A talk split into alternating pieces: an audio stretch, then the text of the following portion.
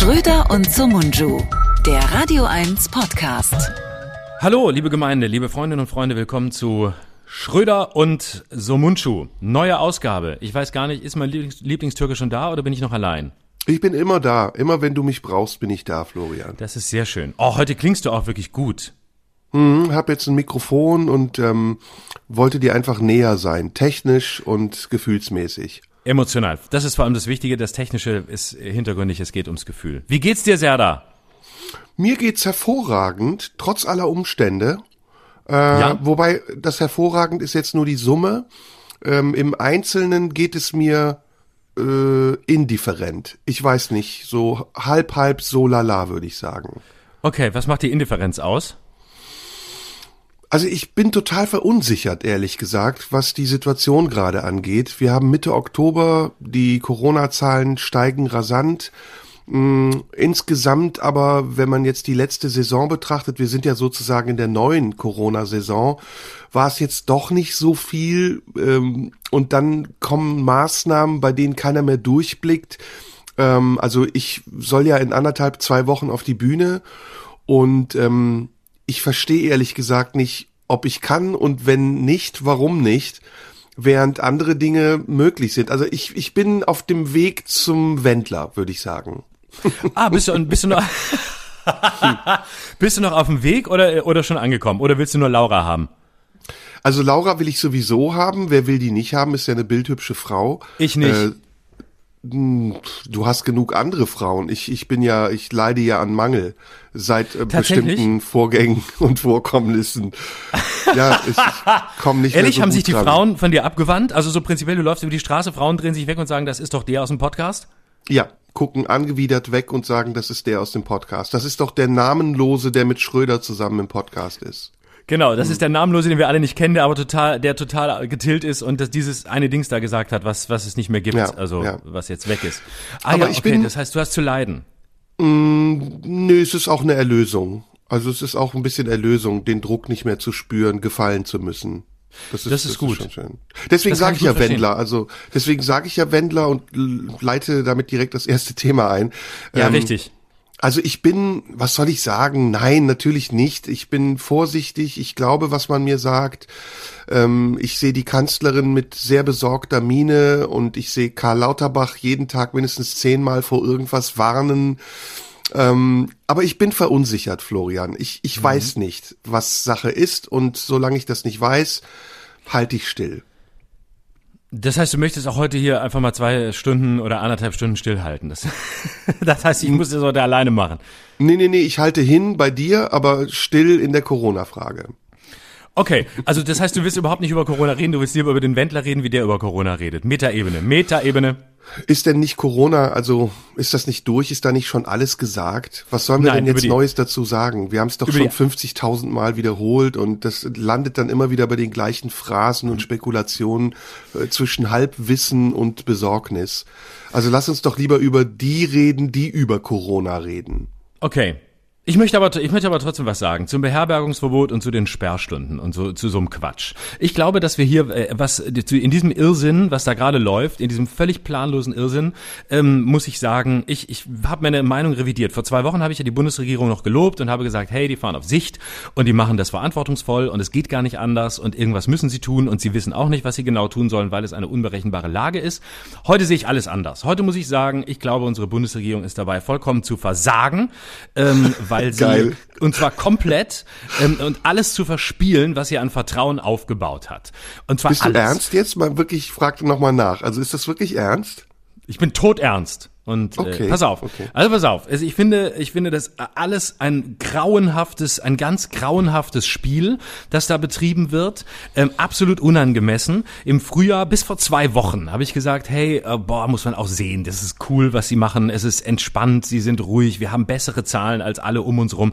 Und äh, obwohl wir ein föderales System sind und obwohl wir ganz viele ähm, Probleme haben durch diesen Flickenteppich und so. Aber ich habe immer gedacht, es war insgesamt doch ganz erfolgreich gewesen. Und gerade weil wir so ein Flickenteppich sind, ähm, haben wir, konnten wir ganz viele unterschiedliche Modelle des Umgangs mit diesem Problem ausprobieren. Und in den letzten zwei Wochen hat sich das bei mir wirklich gedreht. Und ich habe jetzt das, ich habe den Eindruck, dass die Bundesregierung hinter das Niveau zurückfällt, das sie im Frühjahr schon mal hatte, wo sie aber paradoxerweise in einer viel weniger äh, vorhersehbaren, viel ungewisseren Situation war. Da haben sie wirklich klug agiert, da haben sie nicht gut erklärt, aber verhältnismäßig gut erklärt und ähm, haben Maßnahmen beschlossen, die mir nachvollziehbar schienen. Was jetzt passiert, ist der Versuch, irgendwie eine zweite Welle einzudämmen, aber es, es passiert letztlich gar nichts. Es ist das, was man in der Psychologie Interventionismus nennt. Also man tut irgendwas, um etwas getan zu haben und um das Gefühl zu haben, äh, dass man die schlimmen Brandherde auslöscht. Und dann kommt Quatsch dabei raus. Es gibt keinen Grund, Beherbergungsverbote auszusprechen, überhaupt nicht. Man kann nicht monatelang sagen, Leute, fahrt nicht ins Ausland, bleibt bitte zu Hause und dann den gleichen Leuten verbieten, von Berlin nach Brandenburg zu fahren und da mal eben irgendwie eine Woche zu verbringen mit der Family oder mit wem auch immer. Das ist absoluter Quatsch. Es ist wissenschaftlich null fundiert, was die machen. Es gibt keinen Hinweis darauf, dass in Hotels irgendwas passiert ist. Selbst wenn du dich in Hotels an ein Buffet stellst, gibt es keine Hinweise darauf, dass dort jemals eine größere Ansteckung stattgefunden hat. Ich wohne ständig in Hotels, dadurch, dass ich auf Tour bin. Ich habe nur Hotels erlebt, die hochverantwortungsvolle Konzepte haben. Das ganze Vorgehen ist absoluter Bullshit und eigentlich nur zu erklären mit Leuten, die von Politik keine Ahnung haben. So, das ist das eine. Das gleiche gilt für irgendwelche Sperrstunden. Es werden Kneipen, die sich genauso gute Konzepte ausgedacht haben, Restaurants, die auch wie Kneipen arbeiten, aber letztlich Restauranttische haben, seit Monaten Abstände einhalten, werden jetzt gezwungen, gezwungen, ähm, irgendwie um 23 Uhr zuzumachen. Auch da gibt es wissenschaftlich überhaupt gar keinen Hinweis. Und das, was hier in Berlin passiert, ist genau das Gegenteil. Du siehst die Leute um 23 Uhr draußen, noch besoffener, als sie jemals drin wären, wie sie sich als zu zehnt oder zu fünfzehnt irgendwo verabreden und nach Hause gehen und genau das machen, was in keinem Restaurant, in keiner Bar dieser Welt stattfinden würde, nämlich, dass sie sich alle gegenseitig anstecken. Und in jeder Bar und jedem Restaurant wären sie quasi im Griff. Man würde sehen, was sie machen, man könnte dazwischen gehen und sie müssten sich an die Abstände halten und würden es wahrscheinlich auch tun, einfach weil sie in einem öffentlichen Raum sind. Und das alles ist so sinnlos und Gerichte kassieren nach und nach die ganzen Entscheidungen, was die Politik dastehen lässt wie die letzten Idioten und was den ganzen sogenannten Corona-Skeptikern und Corona-Leugnern natürlich in die Karten spielt, weil sie sagen, hey, guck mal, äh, unsere Politik ist ja tatsächlich so unfähig, wie wir immer gesagt haben. Und ich weiß nicht, wie man auf solche Ideen kommt. Natürlich ist das Ganze schwer einzugrenzen. Und wir hatten noch vor zwei Wochen die Situation, dass man noch klare Events benennen konnte. Hochzeiten, Gottesdienste und was alles, äh, Familienfeiern. Aber das sind natürlich alles äh, Events, die stattfinden außerhalb des öffentlichen Raums, außerhalb des öffentlich politisch kontrollierbaren Raums. Und jetzt wird stattdessen das Ganze umgeleitet, weil man dort nichts tun kann und weil du den Leuten nicht verbieten kannst, zu heiraten oder äh, irgendwie sich privat zu feiern zu treffen, wird jetzt versucht, ein Feuer zu löschen, aber nebenan sieht man gar nicht, dass man die eigentlichen Feuer gerade erst entzündet. Und das muss ich echt sagen, das ist so eine, das ist so eine hanebüchene Scheiße und ich weiß nicht, wie die, wie die alle drauf kommen. Und ich habe auch das Gefühl, die Kanzlerin hat überhaupt keine Macht mehr. Sie hat dem Ministerpräsidenten nichts mehr zu sagen. Die machen, was sie wollen. Die Ostministerpräsidenten, die so gut wie kaum Zahlen haben, sagen sich, hey, komm, Freiwilligkeit, alles cool. Warum sollen wir uns hier mit Sperrstunden abfinden? Betrifft uns nicht.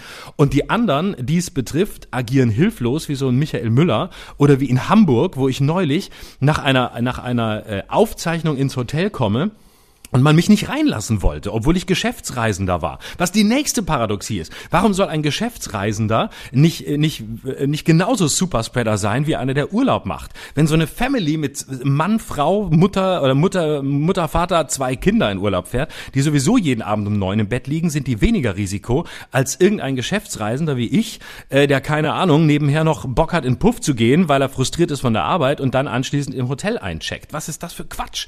Und dann mhm. wurde ich neulich in Hamburg wirklich abgewiesen fast. Da musste ich nachweisen, das war der Tag, als mein Bezirk zum Risikogebiet erklärt wurde. Ich kam ins Hotel und dann hieß es, ah, Sie kommen aus dem Risikogebiet. Da habe ich gesagt, ja, ich bin Geschäftsreisender. Ja, wir können Sie nicht reinlassen. Und ich gesagt, ja doch, ich war seit mein Bezirk Risikogebiet ist, nicht mehr in Berlin. Ich, und dann musste ich den Hotelrechnungen der letzten zwei Nächte aus anderen Städten vorweisen, um zu zeigen, dass ich jetzt nicht in einem Risikogebiet war. Wo ich echt denke, ey Leute, ähm, das ist alles so destabilisierend in dieser Situation, dass es, das ist so wenig vertrauenswürdig und das von einer, von einer Regierung ein solches Niveau, die bisher eigentlich gut gearbeitet hat, da muss ich sagen, da bin ich ganz kurz vorm Querdenker, aber ganz kurz. Wow, wow. Wow, ich muss das mal sacken lassen. Äh, und ich glaube, du meinst es wirklich ernst. Ähm, boah, heftig. Äh, ich kann das zu Teilen nachvollziehen. Ähm, in der Eindeutigkeit, wie du es jetzt gesagt hast, hätte ich es nicht formuliert, weil ich glaube, dass da ein paar Sachen äh, gerade zusammenspielen. Also einig sind wir uns ähm, in der Frage der Politik, die ich auch für überfordert halte. Also ich glaube, die Politik ist im Moment überfordert. Die Bundesregierung ist komplett überfordert. Die Kanzlerin ist überfordert, die Minister, die Ministerpräsidenten. Ähm, aber auch wir, wir als Gesellschaft, als Bürger, wir sind auch überfordert, weil wir gar nicht wissen, wo wir stehen. Wir sehen um uns herum Länder, in denen die Zahlen explodieren. Bei uns seltsamerweise sind sie noch im Rahmen, was immer auch der Rahmen ist. Auch diese Grenze finde ich sehr willkürlich gesetzt. Ab 35 und dann ab 50 passiert was, aber was ist dann ab 100, 150, 200? können wir jetzt lange drüber reden, ähm, sehe ich ähnlich wie du. Also da wird mit ähm, mit Kanonen auf Spatzen geschossen. So, das ist das eine. Das andere ist, ähm, was hat uns in diese Situation gebracht? Und da habe ich ja am Anfang schon gesagt, ähm, gibt es viele Antworten, die möchte ich jetzt gar nicht wiederholen, aber ich möchte nochmal betonen, ich glaube, wir sind in eine fatale Kettenreaktion geraten, aus der wir im Moment nur ganz schwer rauskommen. Und da bin ich dann tatsächlich ähm, ja weniger Querdenker als als Realist. Ähm, diese Kettenreaktion ist so unberechenbar, weil sie auf einmal stattgefunden hat und weil sie weltweit stattfindet. Das ist nämlich dass der Einfluss der Medien, den ich immer noch für entscheidend und sehr stark halte, in Zusammenwirkung mit dem Internet und den vielen Meinungen im Internet und den zahlreichen Experten um das Internet herum. Da klingelt ein Telefon. Nicht bei mir. Ähm, dass das dazu geführt hat, dass die Politik in Handlungszwang geraten ist. Und das hat sie dann im Frühjahr äh, gemeint, gemeistert zu haben durch einen, wie ich finde, im Nachhinein äh, unsinnigen Lockdown, der mehr zerstört hat, als dass er gerettet hat. Und dann ähm, in der trügerischen Sicherheit des Sommers ähm, der ja die Zahlen sowieso erstmal runtergedrückt hat, äh, einfach so kopflos auf den Herbst zugesteuert sind. Und um konstruktiv zu sein, ähm, also ich verstehe deine Kritik, ich verstehe deine Situation, aber mir ist sie ehrlich gesagt zu wenig konstruktiv.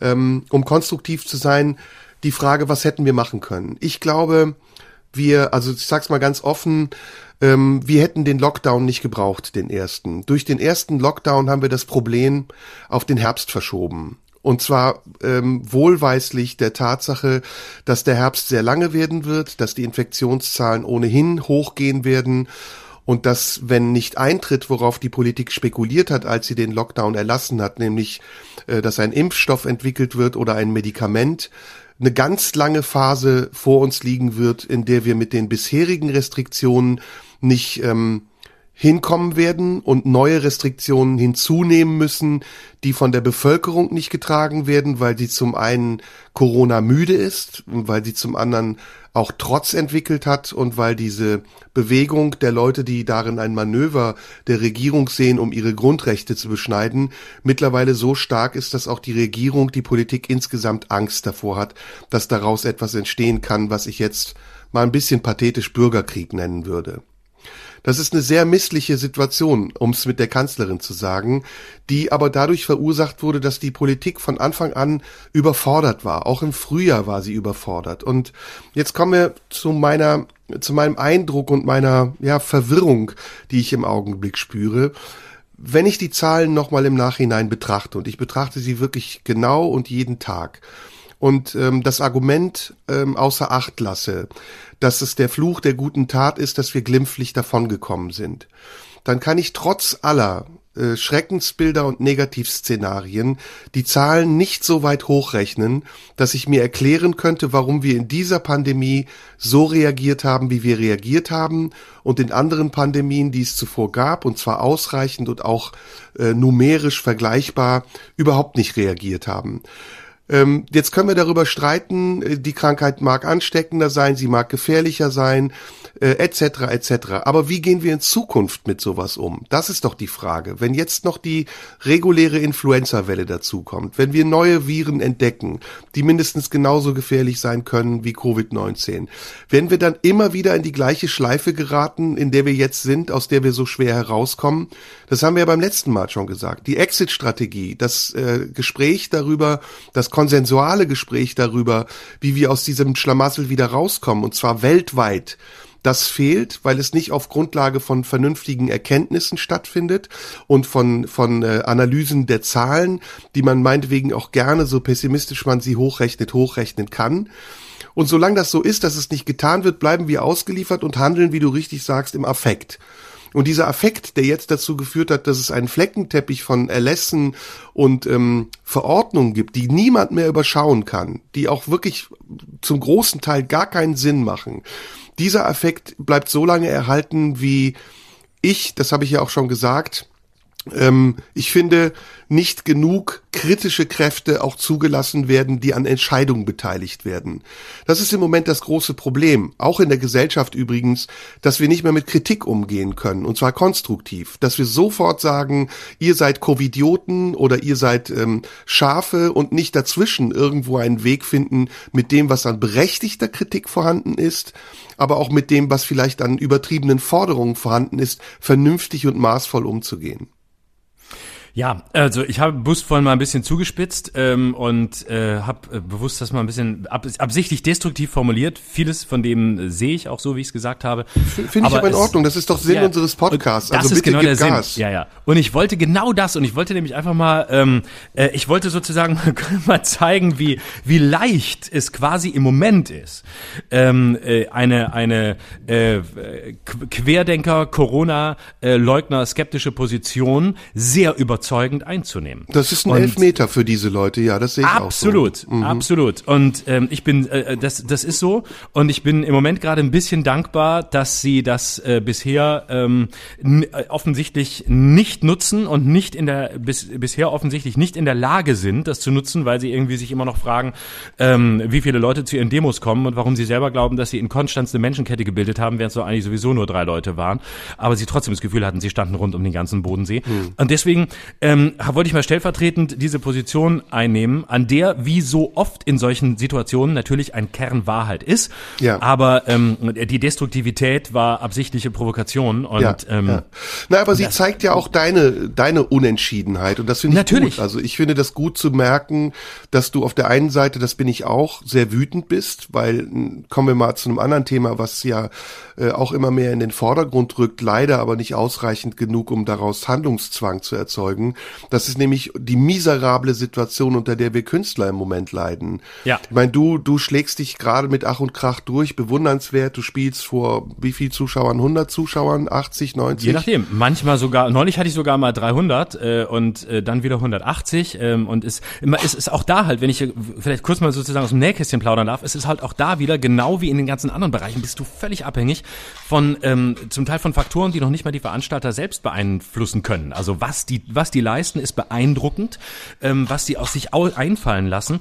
Ähm, äh, Gerade auch auch selbst selbst kleinere Veranstalter, die alles tun, ähm, aber häufig sind es halt äh, dann nicht mal mehr Landesentscheidungen, sondern es sind regionale Entscheidungen in der jeweiligen Stadt beziehungsweise Entscheidungen, die regional oder lokal getroffen werden aufgrund von irgendwelchen Belüftungssystemen. Und wenn du Glück hattest und hast deine Bude oder deinen Veranstaltungsort Ort gerade vor zwei Jahren komplett renoviert oder neu gebaut, dann hast du halt ein, eine Lüftung, die ist so mega, dass du plötzlich die Hälfte der Zuschauer reinlassen kannst. Oder du hast so einen großen Saal, dass sie sich gut verteilen und eine, eine Lüftung, da kannst du nachweisen, dass es wie im Flugzeug ist und alle zwei Minuten tauscht sich die Luft aus. Und schon geht was ganz anderes als in irgendeinem ähm, klassischen, in einer klassischen Stadthalle oder einem klassischen Theater, wo irgendwie tausend äh, Leute sitzen, aber die, die Stühle sind fest genagelt und du kannst nicht die Hälfte rausschmeißen. Dann hast du halt das Pech, dass du wirklich nur 20 Prozent reinlassen kannst. Mhm. Und das ist ist wirklich für, ich glaube nicht, dass, dass Veranstalter da in irgendeiner Form Geld verdienen, äh, sondern mhm. die machen das wirklich nur, um ihren Zuschauern zu ermöglichen, wiederzukommen und um die Künstlerinnen und Künstler auftreten zu lassen. Das ist der einzige ja. Grund, warum die die Türen öffnen. Und da möchte ich einsteigen. Das ist nämlich das, was mich maßlos wütend macht im Augenblick. Nämlich auf der einen Seite diese kostenlos Mentalität, ähm, alles irgendwie haben zu wollen. Ähm, Hauptsache es kostet nichts. Und dann aber auf der anderen Seite uns vorzuwerfen, dass wir mit unserer Arbeit Geld verdienen wollen. Und wenn wir dieses Geld nicht verdienen können, anfangen zu jammern. Ja, es wird ja so getan, als wären wir Künstler alle Faulenzer und hätten uns da auf einen Erwerbszweig gesetzt, der uns das Leben leicht macht. Aber das Gegenteil ist der Fall. Unser Leben ist nicht leichter als das eines Festangestellten, sondern das ist tausendmal schwieriger, weil wir unsere Arbeit selbst erfinden müssen und das Geld, was wir da erwirtschaften, was eine Menge ist, das ist ja jetzt oft gesagt worden, zweitstärkster Wirtschaftszweig der Bundesrepublik nach der Reiseindustrie und dann kommt die Chemieindustrie irgendwann nach uns. Und dieses Geld, das wir erwirtschaften müssen, sozusagen aus, aus eigenem Stand erwirtschaften, indem wir Veranstaltungen organisieren, Dienstleister äh, engagieren und selbst auch noch auf der Bühne stehen. Und diese Diskrepanz zwischen dem, was man leistet und was die Leute äh, bereit sind dafür als Gegenleistung zu erbringen, die ist im Moment wirklich eklatant. Also jeder Post, den ich mache, ähm, führt immer dazu, dass mindestens 30, manchmal sogar 50 Prozent der Kommentare lauten, geh doch arbeiten, äh, hör auf zu jammern. Denkst du, wir brauchen jetzt Kunst und Kultur, wir haben Besseres zu tun. Und das ist natürlich ein Armutszeugnis und es ist ein, wirklich ein Schlag in, in, den, in den Magen für jemanden, der Zeit seines Lebens auf der Bühne stand, äh, im Glauben, dass die Arbeit, die er macht, in irgendeiner Form relevant ist und dass sie nicht nur mir etwas bringt, sondern auch den Leuten etwas bringt. Aber die Tatsache ist, dass wir zum Beispiel auch diesen Podcast machen und Leute diesen Podcast hören und jede Möglichkeit haben, mit diesem Podcast auch umzugehen, ihn zu kommentieren, ihn zu zerschneiden, über ihn zu sprechen.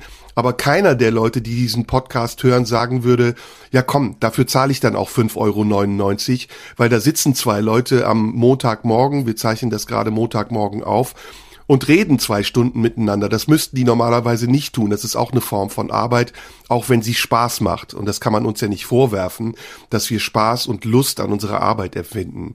empfinden. Das ist das eine. Also mich macht das auch maßlos wütend, dass wir jetzt zurückgeworfen sind auf den Stand von 1375, wo Leute irgendwie äh, sich noch erklären lassen mussten, was es bedeutet, äh, den Buchdruck zu erfinden, damit man dann vielleicht irgendwann die Bibel übersetzen kann für all diejenigen, die sich sonst von äh, Pfaffen die Bibel übersetzen lassen mussten, die sich als Instanz zwischen Gott und der Gesellschaft aufgespielt haben.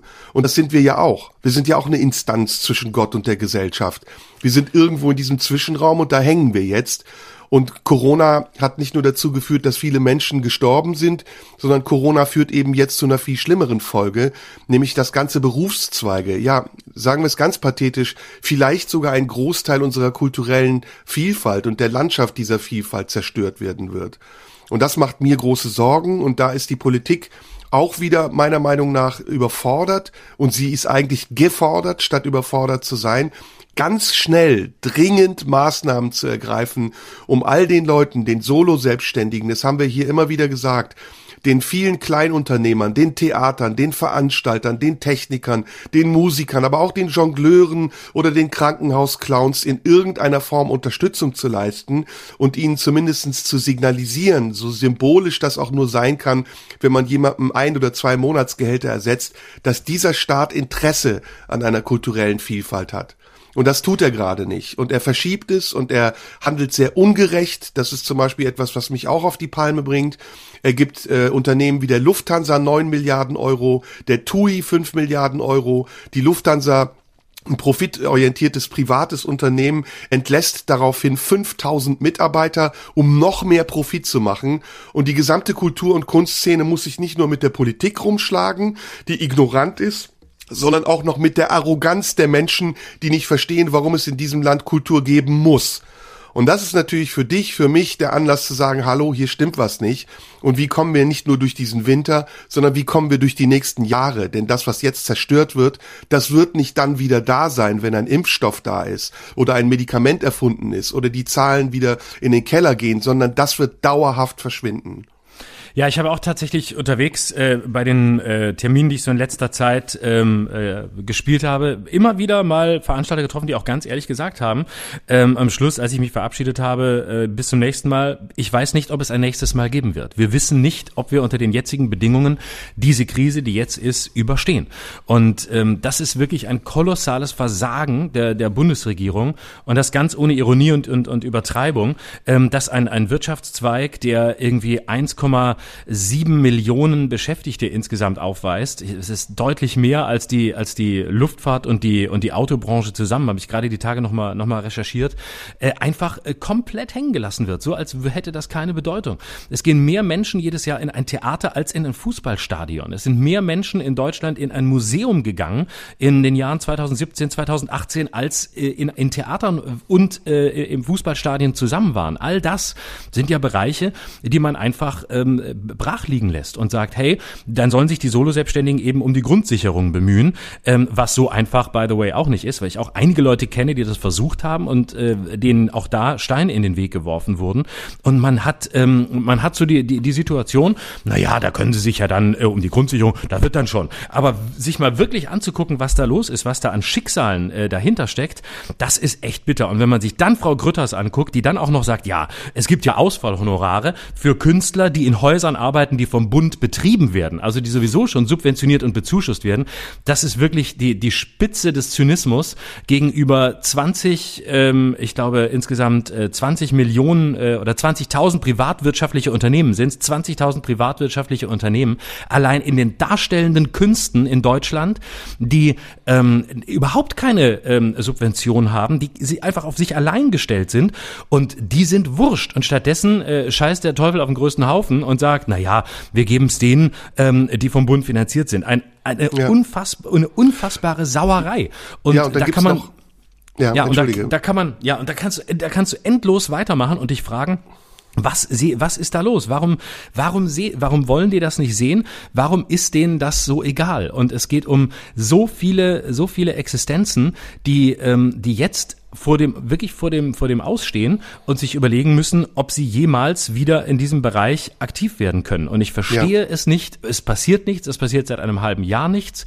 Und es wird wahrscheinlich auch nichts mehr passieren, nee. weil es nicht, äh, weil, weil die Größe nicht gesehen wird. Man hat noch nicht mal in der CDU, wo man ja sonst immer ähm, äh, wirtschaftsfreundlich ist und guckt, hey, ähm, wie viel setzen die eigentlich jedes Jahr um, dass nicht mal die CDU in der Lage ist, unter dem kalten Argument der Zahlen zu sagen, hey, das ist eine fucking wichtige Branche, so und so viel spielt die jedes Jahr ein, davon hängen wir ab, da geben wir jetzt Geld. Selbst wenn man vollkommen ähm, kunstfremd oder kulturfremd ist und noch nie in einem Theater war in seinem Leben, äh, wie vielleicht Peter Altmaier, keine Ahnung, als Wirtschaftsminister, weil es ihn nicht interessiert hat, aber wenigstens der nüchterne Blick auf die Zahlen muss das doch sein, wenn schon nicht äh, das Herz da ist für Menschen, die ein Leben lang äh, versuchen, andere zu unterhalten, ihr Herz an einen Beruf geben, der, ähm, der, der sicher unsicher ist. Und das als letztes Argument, wenn ich dann noch wie vor zwei Wochen lese, der Deutsche Kulturrat fordert dazu auf, keine Karriere in der Kulturbranche machen zu wollen, weil das Risiko derzeit zu hoch sei. Und du denkst, wozu ist eigentlich ein verkackter Kulturrat da,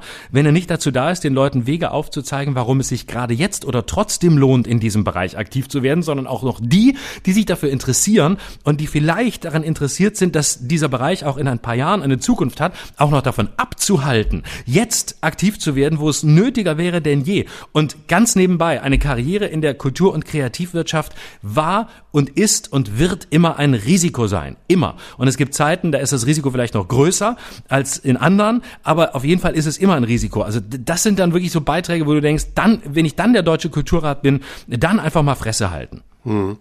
Ja, und es kommt eben auch hier vieles dazu. Es ist nicht nur eine Sache, sondern es sind viele Sachen. Also ich möchte mich jetzt nicht zum Opfer machen. Wir sind, weiß Gott, keine Opfer und uns geht's ja auch verhältnismäßig gut. Aber ich habe umgestellt, das habe ich dir gesagt, äh, mittlerweile von Auftritten vor 5000 Zuschauern auf eine Website, auf der ich für 7,99 Euro mein Programm verkaufe. Ja, also das ist, äh, ist mal eine Umstellung. Das ist okay. Ähm, ich mache das, weil ich die Herausforderung annehme und weil ich finde, dass das eben auch dazugehört, dass es Ups und Downs gibt. Aber ich will mir dann nicht von Leuten sagen lassen, wenn ich Werbung für meine Programme mache, dass ich nicht betteln soll. Ja, was ist denn mit dir? Du hast doch Millionen. Jetzt hör auf, hier rumzujammern. Sondern ich möchte, dass diese Leute entweder ihre Schnauze halten und sagen, ich habe keinen Bock auf dieses Programm, oder verdammt nochmal ihre Solidarität zeigen und sagen, komm, mit den 7,99 Euro unterstütze ich nicht nur den Künstler, sondern ich unterstütze auch, dass es diese Künstler, die daran beteiligt sind, irgendwann im nächsten Herbst oder im übernächsten Frühjahr noch geben wird. Das ist das eine. Äh, also wir finden da unseren Weg, aber es wäre schön, wenn wir dabei unterstützt werden würden und sei es nur durch die Akzeptanz in der Bevölkerung und nicht durch diesen permanenten, hochgradig anachronistischen, absurden Vorwurf, dass wir äh, dass wir Gaukler seien, die, ähm, die den Leuten Geld aus der Tasche ziehen wollen dafür, dass sie ihre Faulheit finanzieren können. Das ist wirklich absurd und ärgerlich. Das zweite ist, dass wir ohnehin gerade in einem Klima leben, in dem es unglaublich schwer ist, frei Kunst zu machen. Also auch frei von den gedanklichen Barrieren. Ich meine, wir beide haben das jetzt in den letzten Monaten ja am eigenen Leib erfahren. Ähm, und vielleicht haben wir daraus auch nützliche Lehren gezogen. Aber für unsere Kunst war das sicher nicht nützlich, dass wir wissen, wo diese Barrieren sind. Denn zur Kunst gehört auch, dass man einfach unbeschwert irgendwelche Wege und Richtungen einschlagen kann und dann vielleicht sogar an der Reaktion der Menschen merkt, dass dieser Weg falsch oder nur halbrichtig gewesen sein mag. Aber auch das kommt eben dazu. Die große Debatte um die Sprache, die Zweiteilung der Bevölkerung in für oder gegen, in richtig oder falsch, das ist alles Gift für Kunst. Das ist Gift für Künstler und das ist vor allem Gift für die Freiheit der Gedanken, die wir brauchen, um unsere Kunst unbeschwert ausüben zu können. Und dann kommt noch was anderes hinzu. In jeder Rede, die gehalten wird, der Kanzlerin insbesondere, aber auch vieler Politiker, da ist die Kunst immer das letzte Glied in der Kette, weil sie nicht systemrelevant ist. Und dann sagt die Kanzlerin, ja, ich weiß, das sind harte Einschnitte für Sie, aber es wird auch wieder irgendwann die Zeit kommen. Wann wird diese Zeit kommen? Wie lang sollen Menschen noch warten, die nicht die Möglichkeit haben, drei Lohnnachweise vorzulegen, um sich mit einem Kredit, ich betone mit einem Kredit, der auch irgendwann zurückgezahlt werden müsste, die Auszeit finanzieren zu können? Wann soll das sein? Wie viel Ersparnisse und Rücklagen sollen Künstler haben, die für 100 oder 150 Euro am Abend auftreten? Da sind wir ja noch eine rühmliche Ausnahme, weil wir jahrelang gespielt haben und vielleicht mit unserem eigenen Geld über die Runden kommen. Und dann kommt noch was anderes dazu am Schluss. Wir sind volle und vollwertige Steuerzahler. Wir, stahlen, wir, wir verdienen Geld, aber wir geben auch einen Großteil unseres Geldes ab in den Steuertopf. Warum kommt dann nicht der Staat auf uns zu und sagt, Dankeschön, dass ihr mit einem Beruf, der vielleicht nicht gefördert wird, der nicht den Stellenwert hat wie andere Berufe, uns dieses Steuergeld gibt, deswegen helfen wir euch jetzt in der Not und geben etwas aus dem Steuergeldtopf zurück an euch. Und ich habe das gesagt und ich sag's nochmal, das mag sehr populistisch klingen. Viele Projekte, die jetzt irgendwo angegangen werden. Der Berliner Flughafen, der seit Jahren Geld verschluckt, das ist eine Geldschluckmaschine. Andere Projekte, in die einfach Milliarden hineingeworfen werden ohne dass sich irgendjemand Gedanken darüber macht, woher das Geld kommt.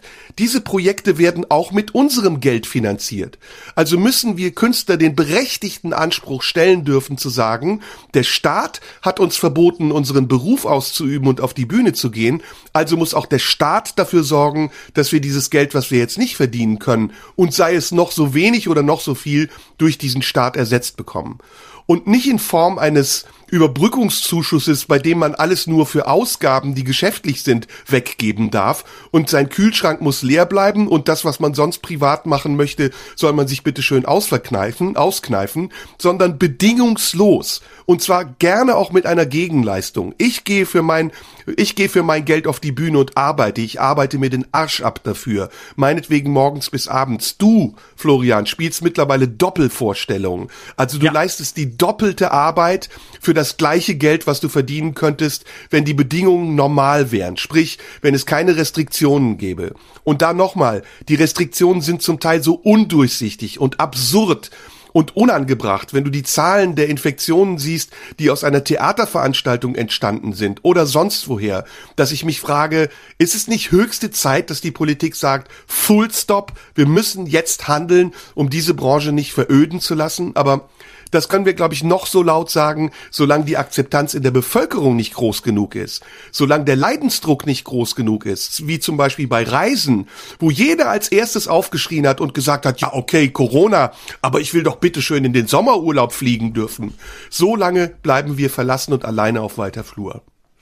Ja, also noch zwei äh, kurze Argumente dazu inhaltlich. Genau das äh, ist ja das Problem, dass man tatsächlich äh, gesagt hat, wie Soforthilfe ja, aber nur für Betriebskosten, die ein Künstler einfach nicht hat, wenn er nicht arbeitet. Ähm, ein, ein Künstler, der, und auch um außerhalb unseres Bereichs zu argumentieren, ein bildender Künstler, der, der ähm, äh, Kunst, Kunstwerke schafft, der keine mehr verkauft, weil keiner mehr das Geld hat oder mindestens das Gefühl hat, jetzt nicht als erstes Geld für Kunst ausgeben zu wollen, der wird irgendwann auch keine neuen Werke mehr malen, weil er weiß, ich muss erstmal wieder was verkaufen. Ich kann nicht produzieren ähm, und auf Halde produzieren von, von äh, Bildern, von denen ich nie weiß, wann ich sie wieder verkaufen werde. Habe ich im Fall auch im Bekanntenkreis. Und dann hört er vielleicht auf zu malen und dann hat er auch keine Betriebskosten mehr. Weil wie, welchen Pinsel soll er anschaffen, welche, welche Farben soll er anschaffen, wenn er nicht mehr malt? Genauso wir. Was soll ein, ein Comedian oder ein Kabarettist, der nicht mehr auftritt, an Betriebskosten haben? Und das ist ein solcher, auch das ist tatsächlich wieder äh, ein, ein, ein Zynismus. Naja, das Geld ist da für Miete und für Essen, äh, ist nicht da für Miete und für Essen, sondern für Betriebskosten. Nein, die Menschen müssen sich ernähren, auch dann, wenn sie gerade keine Betriebskosten haben. Und ähm, ich habe mittlerweile, ich frage mich, ob nicht ähm, ich, wenn ich jetzt, ich mache mal einen Versuch. Vielleicht ist es ja, vielleicht ist es ja auch eine gute Gelegenheit, ähm, sich dieser ganzen äh, verkackten Kultur auch mal zu erledigen, ent, entledigen und zu sagen, hey, dann geben wir denen halt kein Geld mehr, ähm, nervt sowieso, äh, hindert daran, am Ende durchzuregieren, ähm, stört, ähm, ist, ist aufdringlich, äh, macht Aktionen im öffentlichen Raum ähm, und äh, stört quasi ein, eine Form von Top-Down, wie sie die Jens Spahns und die Markus Söder dieser Welt ja gerne ähm, vorführen. Ähm, es muss durchregiert werden und äh, der Rest hat im Grunde keinen Sinn. Und wenn die Leute aber in den Urlaub Urlaub fliegen, wenn sie jedes Jahr irgendwie einmal nach Malle kommen, und auf eine andere Insel, dann sind sie zufriedengestellt, dann äh, sind sie da in zwei Wochen mit äh, ihrem Partner oder ihrer Partnerin, ähm, dann bumsen sie mal wieder, dann sind sie danach gut drauf, dann bringen sie wieder Geld, dann arbeit, gehen sie wieder arbeiten. Ähm, deswegen das, äh, stellen wir das sicher. Aber wo genau fehlt jetzt die Kultur, wo fehlt sie? Wo fehlt sie in einem Land, in dem möglichst ähm, gut durchregiert werden soll? Das ist ja die Frage. Ne? Also mhm. äh, es, es fehlt ja nichts. Also die Leute, was brauchen die Leute? Sie müssen in Urlaub fahren, sie müssen äh, ruhig gehalten werden und sie sollen am Ende des Tages ähm, brav äh, alles machen, was sich, äh, was, was erwünscht ist. Also, das stört doch Kultur nur. Und das ist doch eine gute Gelegenheit, hier mal eine Flurbereinigung äh, durchzuführen. Das ist doch eine gute Gelegenheit, hier mal dafür zu sorgen, dass wir ein bisschen mehr Ruhe haben und äh, dass diese ganzen Querulanten vielleicht auch mal die Klappe halten. Manch eine Diskussion kann man sich ja auch sparen. Am Ende sagt wieder einer an der falschen Stelle ficken oder ein anderes Wort und äh, dann hat man wieder eine Diskussion. Ich könnte, ich, ich werfe das in den Raum. Ich glaube nicht unbedingt, dass es so ist, aber ich werfe es mal als These in den Raum. Warum sollte es es nicht so sein, dass eine Welt ohne Kultur für alle Beteiligten insgesamt besser wäre? Von den paar Freaks abgesehen, die sich für sie interessieren. Kann ich dir sagen. Ähm, ich habe jetzt, damit sind wir gleich auch schon beim nächsten Thema, das ist eine gute Überleitung, ähm, mir mal die Mühe gemacht, es war wirklich Mühe, bis hin zum Kotzreiz, bis hin zur Schlaflosigkeit, ähm, anzugucken, was das Fernsehen eigentlich gerade anbietet. Mhm. Und wir landen ja dort. Wir landen ja am Ende, wenn die Kultur verschwindet, wenn wir nicht mehr in Theater, in Oper und ins Kabarett gehen können, dann landen wir vor dem Fernseher oder vor dem Rechner. Und ähm, das ist ja auch etwas, was ich zu dieser Selbstbedienungsmentalität, zu dieser Kostenlos-Mentalität zähle, dass die Leute denken, naja, was nichts kostet, das ist auch nichts wert. Und dass sie dabei übersehen, dass ihr gesamter Alltag, ihr gesamtes Leben durchsetzt ist mit Produkten, die Künstler für sie schaffen und die sie eben, weil sie so selbstverständlich da sind, nutzen, ohne zu wissen, welchen Wert diese Dinge eigentlich besitzen. Und da können wir jetzt anfangen, von der Krawatte des äh, Bankmitarbeiters bis hin zu der Gestaltung irgendwelcher schönen Wohnungen von Inneneinrichtern bis hin zu sonstigen Accessoires, die immer von der Kunst ausgehen und im realen Leben landen. Also diesen Wert wissen die Leute nicht zu schätzen. Und das Fernsehen ist sozusagen der Gegenwert dazu. Das Fernsehen ist eine Markthalle, in der alles feil geboten wird für einen günstigen Tarif, die GEZ-Gebühren, das kann sich jeder leisten, da merkt er wenig von und immer noch wird darüber gemotzt, dass es zu viel sei. Oder bei den Privaten die Werbung zwischendurch, die kann man sich reinziehen. Hauptsache, man kriegt ein geeignetes Bespaßungsprogramm. Aber welches Bespaßungsprogramm gibt man, wenn man die Verantwortung über Inhalte an Leute abgibt, die Konsum befriedigen wollen?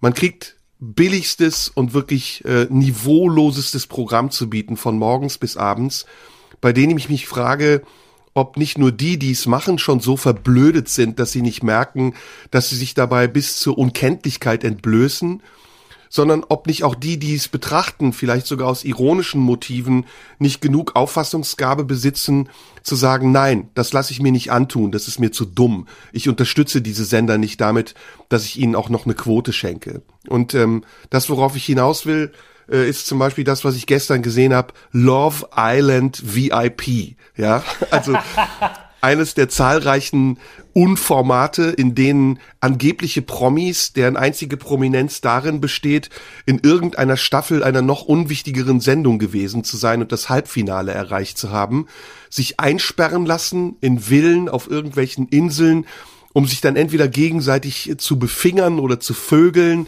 oder zu beschimpfen oder sonst was zu machen und wirklich die niedrigste Form des Menschseins zu zelebrieren. Und einer dieser Hauptprotagonisten, der mittlerweile, glaube ich, schon alle Staffeln aller Formate durch hat und immer noch überlebt, ist Willi Herren mit seiner Frau zusammen. Ich weiß nicht warum, der immer wieder auftaucht und immer wieder Spaß daran haben zu haben scheint, sich äh, als als dummer Prolet zu geben, der äh, Teil einer Sache ist, die er offensichtlich für wichtig hält und von der er glaubt, dass andere sie für wichtig halten. Und das ist wirklich der Ausverkauf. Das ist der Ausverkauf des Niveaus. Und wenn ich das sehe und auch andere Dinge, Luke Mockridge oder Kristall oder Ratesendungen oder dieses ewige Wiederholen von Formaten, die in ähnlicher Form auf allen Sendern durchgereicht werden, dann frage ich mich, was sollen wir eigentlich in fünf Jahren, in zehn Jahren, in 20 Jahren unseren Kindern sagen? Was wollen wir denen sagen, wenn die uns fragen, sag mal, 2020, das war doch das Jahr, in dem das hochentwickelte neue iPhone 12 auf den Markt gekommen ist. Habt ihr das eigentlich genutzt, um klüger zu werden? Oder seid ihr dadurch nur dümmer geworden, weil ihr euch habt gleichschalten lassen und in die Falle von Leuten gegangen seid, die euch zu Konsum reizen und dazu bringen wollen, irgendwelche Produkte zu kaufen, die in ihre Tasche gewirtschaftet werden? Das frage ich mich. Und da haben wir eine Verantwortung und da haben wir vor allen Dingen auch die Herausforderung, diese Wut, die wir gerade beschreiben, zu kanalisieren in Aktion. Und zwar in fruchtbare Aktion. Und die besteht auch darin, dass wir diesen Podcast hier dankenswerterweise nutzen dürfen, um darauf aufmerksam zu machen, dass die Situation im Moment, und zwar nicht nur in unserem Bereich, sondern eben auch in den anderen Bereichen, die unsere Konkurrenz sind, zu eskalieren droht. Das heißt, primitiv gesagt, während auf der einen Seite die Unterhaltung immer dümmer wird und, und anspruchsloser, ist die Akzeptanz für Unterhaltung und Aufklärung und Bildungsarbeit gleich null und die Finanzierung gleich minus null. Also das ist ein wirklich ein, ein Schnittpunkt der Geschichte, an dem wir gerade sind, der gravierende Folgen haben wird. Und das nicht nur für die wirtschaftlichen Verhältnisse der Beteiligten, sondern auch für die Konstitution dieser Gesellschaft. Ja, wobei ich jetzt mal dagegen halte, weil ich die, ähm, weil ich das da da gar nicht so sicher bin. Also das das Problem, dass Unterhaltung im, äh, sagen wir mal, im privatwirtschaftlich äh, finanzierten Fernsehsektor, also RTL 2, RTL und so, äh, immer weiter zurückgeht, das ist jetzt auch eine Kritik, die hat man auch schon Anfang der Nullerjahre formuliert, als die erste Dschungelcamp-Sendung lief und äh, als noch Lisa Fitz ähm, damals Auftrittsverbot ähm, auf deutschen Bühnen bekommen hat. Ja, aber ist das deswegen, ist die Kritik deswegen aber ist die Kritik Nein. deswegen unberechtigter geworden, weil es sich so lange durchgesetzt hat? Oder Nein, ist sie sogar ist sie nötiger denn je?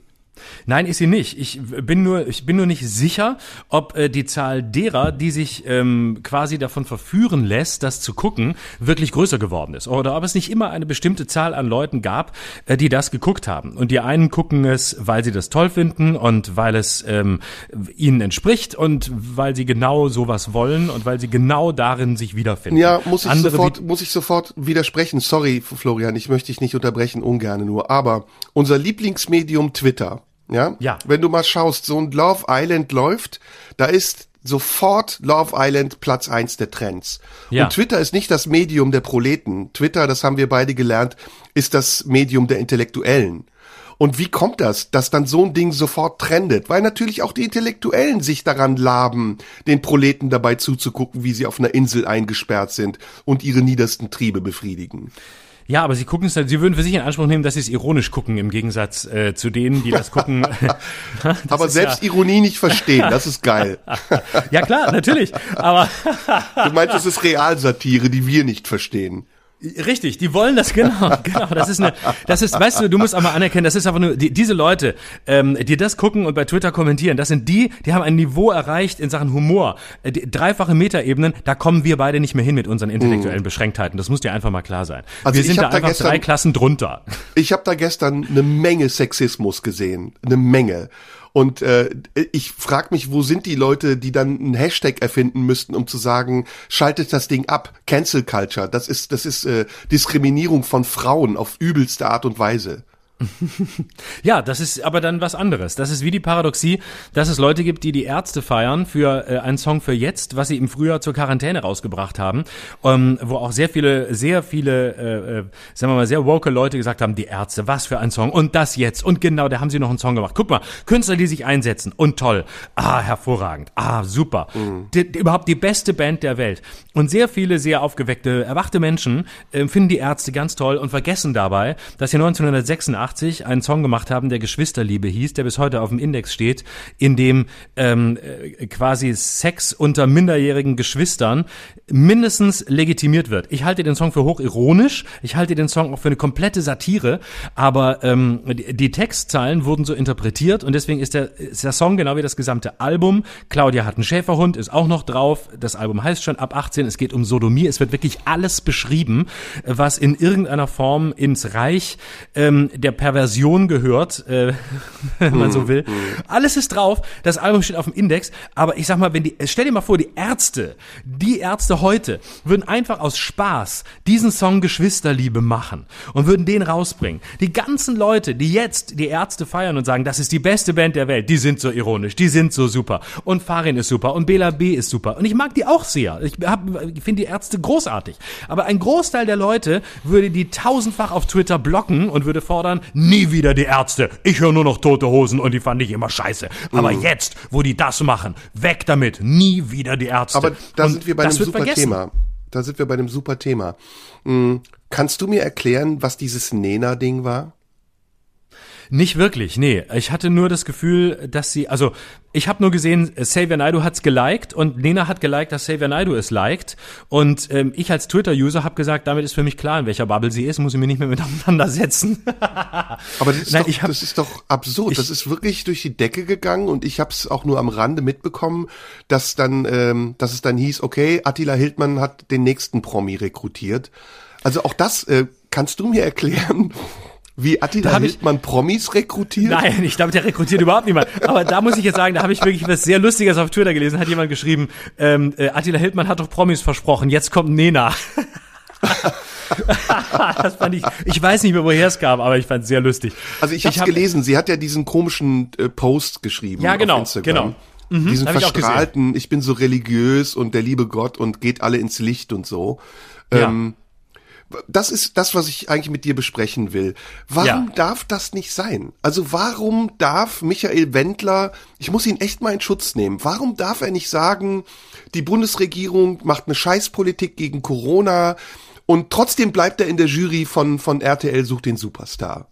Den, den Zusammenhang verstehe ich nicht. Der soll doch sagen, was er will. Ich wusste doch vorher schon, dass der ein Idiot ist. Es war doch für mich überhaupt keine Überraschung in dem Moment. Und ich weiß nicht, ob die Leute, die mit ihm zusammengearbeitet haben, auch so dämlich sind, dass die es nicht wussten.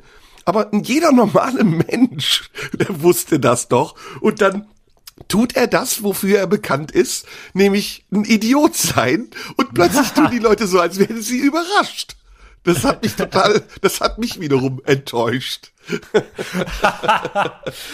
ja, das, das war schon, das war, also ich sag mal so, äh, ich glaube, bei, bei RTL herrscht eine gewisse Nervosität, ähm, weil ähm, er natürlich nicht der Erste ist, der bei DSDS derart auffällt. Mittlerweile ist es, glaube ich, gefährlicher, in der Jury von DSDS zu sein, als als Kandidat da aufzutreten.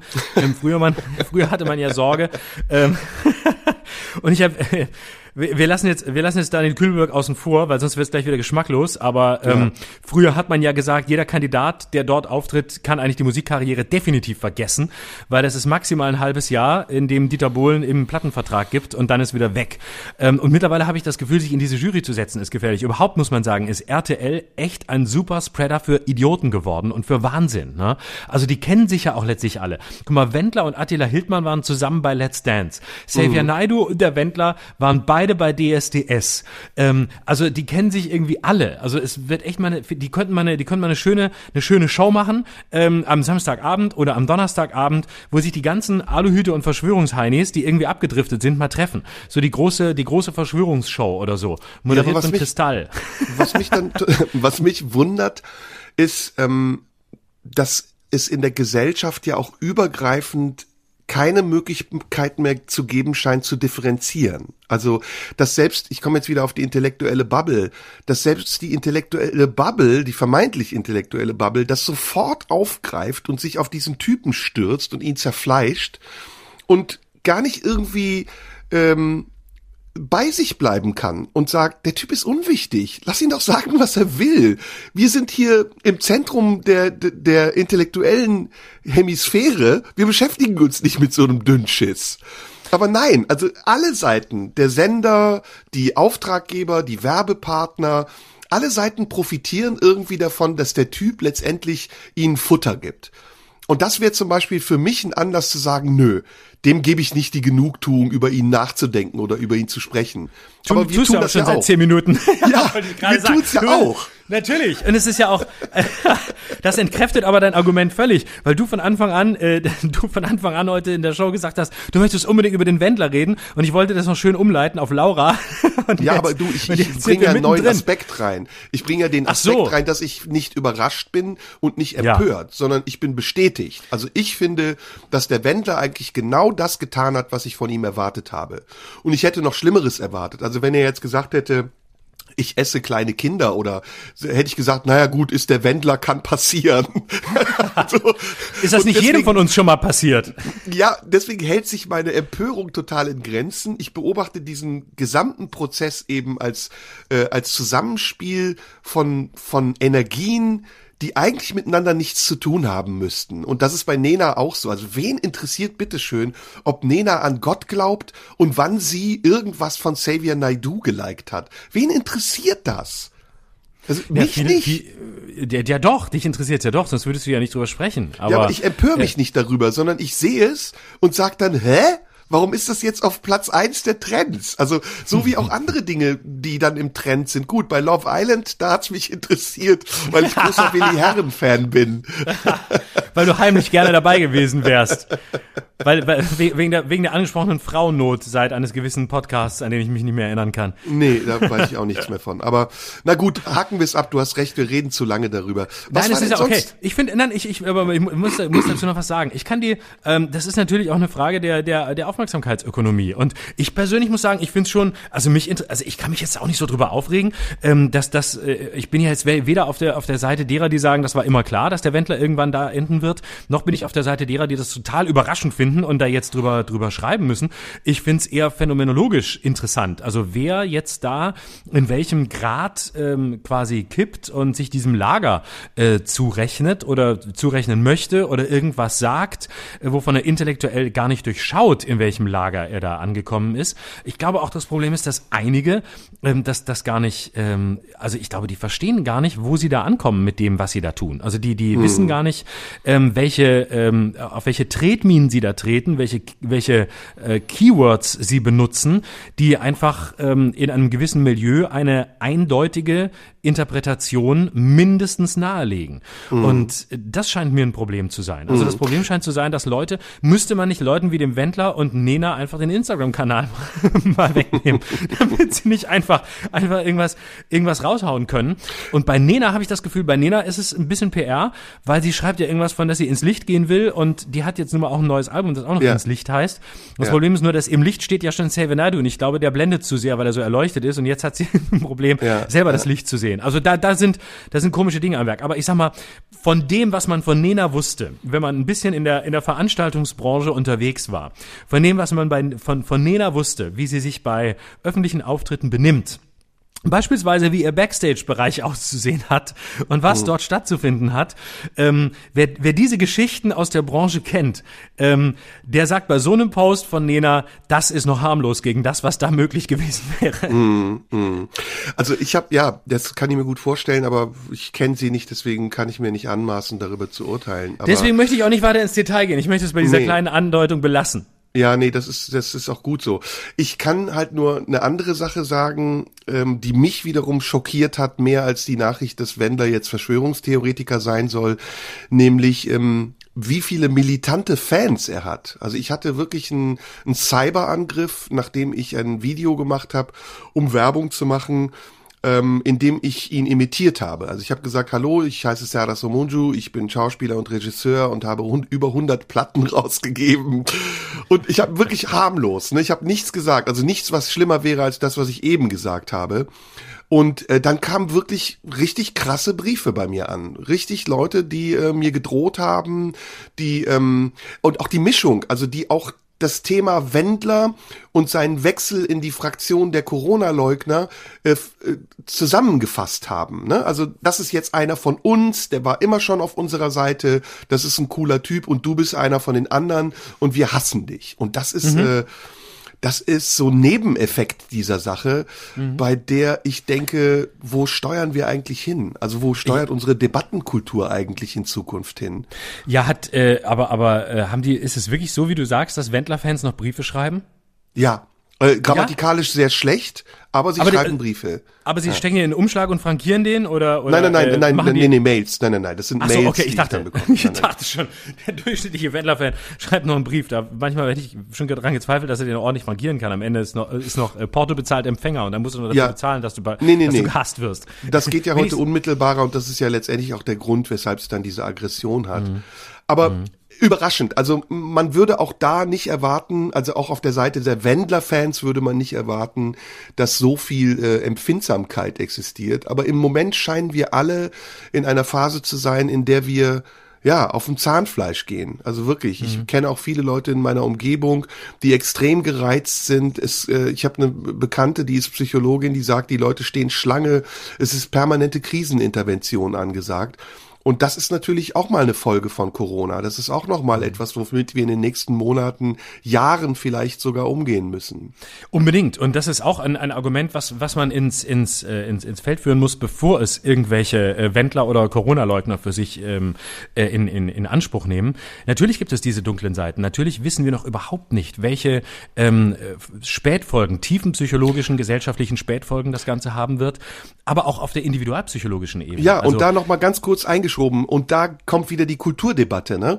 Wir haben ja im Moment keine öffentlichen Räume mehr, wo wir unsere Schicksale teilen können, genau. sondern wir sind isoliert. Und auch da ist die Verantwortung der Kultur im Moment, die sträflich vernachlässigt wird.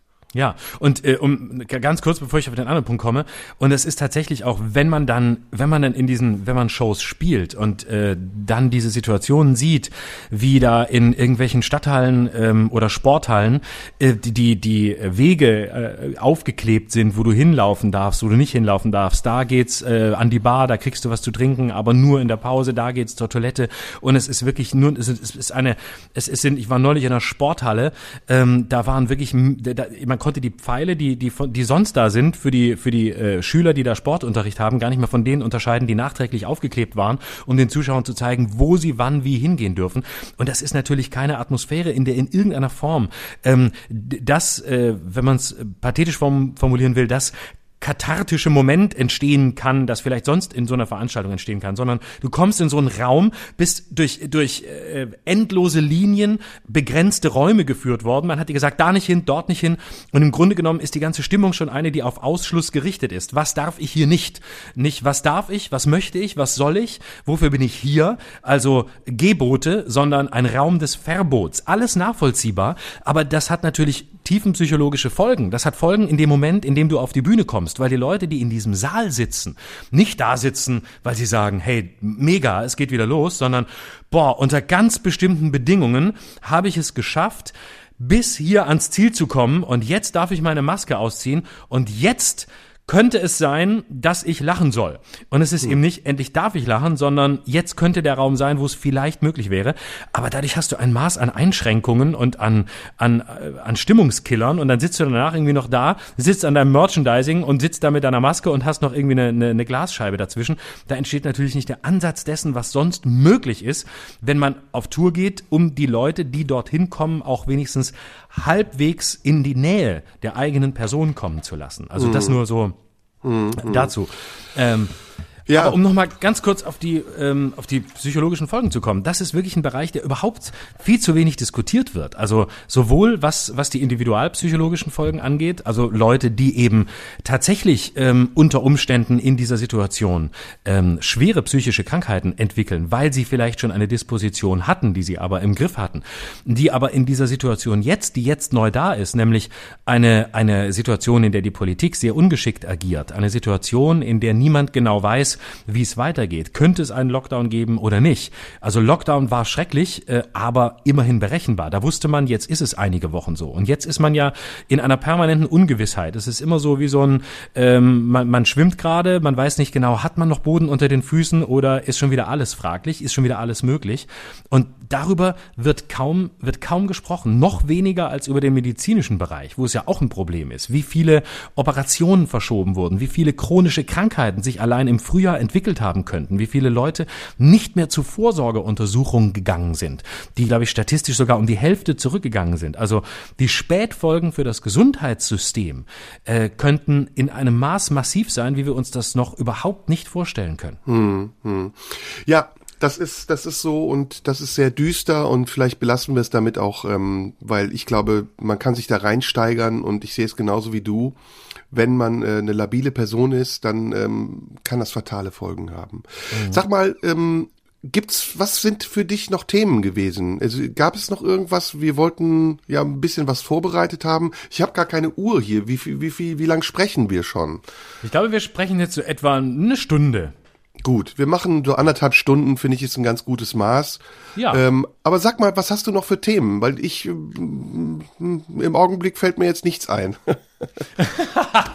nichts, was Bist ich hier besprechen möchte.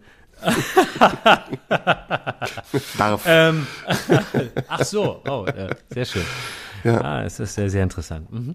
Ähm, ja. Ich wollte, ich wollte noch ein, ein kurzes, ähm, ich wollte noch ein kurzes USA-Update auf jeden Fall mit dir machen. Oh ähm, ja.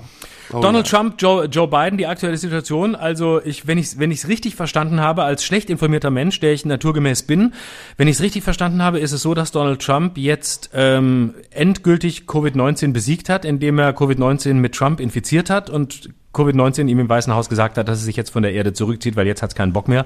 Jetzt, wo Trump in ihm drin ist, also ich habe, wenn ich es richtig verstanden habe, hat er jetzt für uns alle äh, Covid-19 besiegt und kann jetzt quasi Präsident auf Lebenszeit bleiben und, und äh, glaubt auch daran. Ähm, nee, nee, ernsthaft. Wie, wie schätzt du die aktuelle, wie schätzt du die aktuelle Lage ein? Wird ihm seine mhm. Corona-Erkrankung noch helfen? Wird es, äh, wird es Joe Biden schaffen? Ähm, und er wird, äh, und trotzdem wird Trump im Weißen Haus bleiben, äh, egal wer gewinnt und mhm. egal wie. Ähm, wie ist deine aktuelle Einschätzung? Also äh, äh, Sleepy Joe, wie, wie ihn äh, Trump ja nennt, finde ich übrigens sehr lustig. Sleepy Joe Biden. Ähm, ich bleib dabei, hat keine Chance. Der wird die Wahl verlieren, Trump wird gewinnen, haushoch, glaube ich sogar. Ähm, den Umfragen im Augenblick schenke ich keinen Glauben. Ähm, die Corona-Geschichte hielt ich für hochgradig mysteriös. Ich habe da äh, meine eigene Verschwörungstheorie. Hatte ich dir, glaube ich, auch letztes Mal schon gesagt, oder mhm. war es am Telefon, als wir gesprochen haben. Ähm, das erinnert mich ein bisschen an die Pfeiffer-Affäre und Barschel, wo ja ähm, rausgekommen ist, dass Uwe Barschel damals Björn Engholm, den Kandidaten der SPD für die äh, Landtagswahl in Schleswig-Holstein, hat bespitzeln lassen. Und äh, daraufhin musste ja Barschel zurücktreten, hat sich ja dann umgebracht, angeblich umgebracht, bis heute ungeklärt. Und es kam dann im Nachhinein raus, dass Engholm das aber wusste und es zugelassen hat, dass der Verdacht entstand, dass Barschel ihn bespitzelt hat, um sozusagen als Opfer dann, wenn es rauskommt, die Wahl zu gewinnen. Und so ähnlich, glaube ich, ist das mit Trump. Ich glaube, Ähm, das, das Ziel bei Trump war zu sagen, guck mal, A, ich besiege Covid, B, ähm, das wird er vielleicht noch in der Hinterhand haben und vielleicht bringt er es auch, wobei deine Einschätzung übrigens letztes Mal sehr, sehr, sehr gut war. Zwei Tage später ist genau das passiert, was du alles gesagt hast. Ähm, ich glaube aber, ähm, irgendwann so Endphase des Wahlkampfs wird er sagen, Corona ist von den Demokraten ähm, ähm, auf die Republikaner übertragen worden, um sie im Wahlkampf zu schwächen und seht alle her, wir haben das überstanden und seht alle her, wie mies die Demokraten sind. Also irgendwie so und letztendlich kommt dann aber doch raus, dass die Republikaner es selbst gemacht haben, um den Demokraten vorzuwerfen, dass sie es gemacht haben.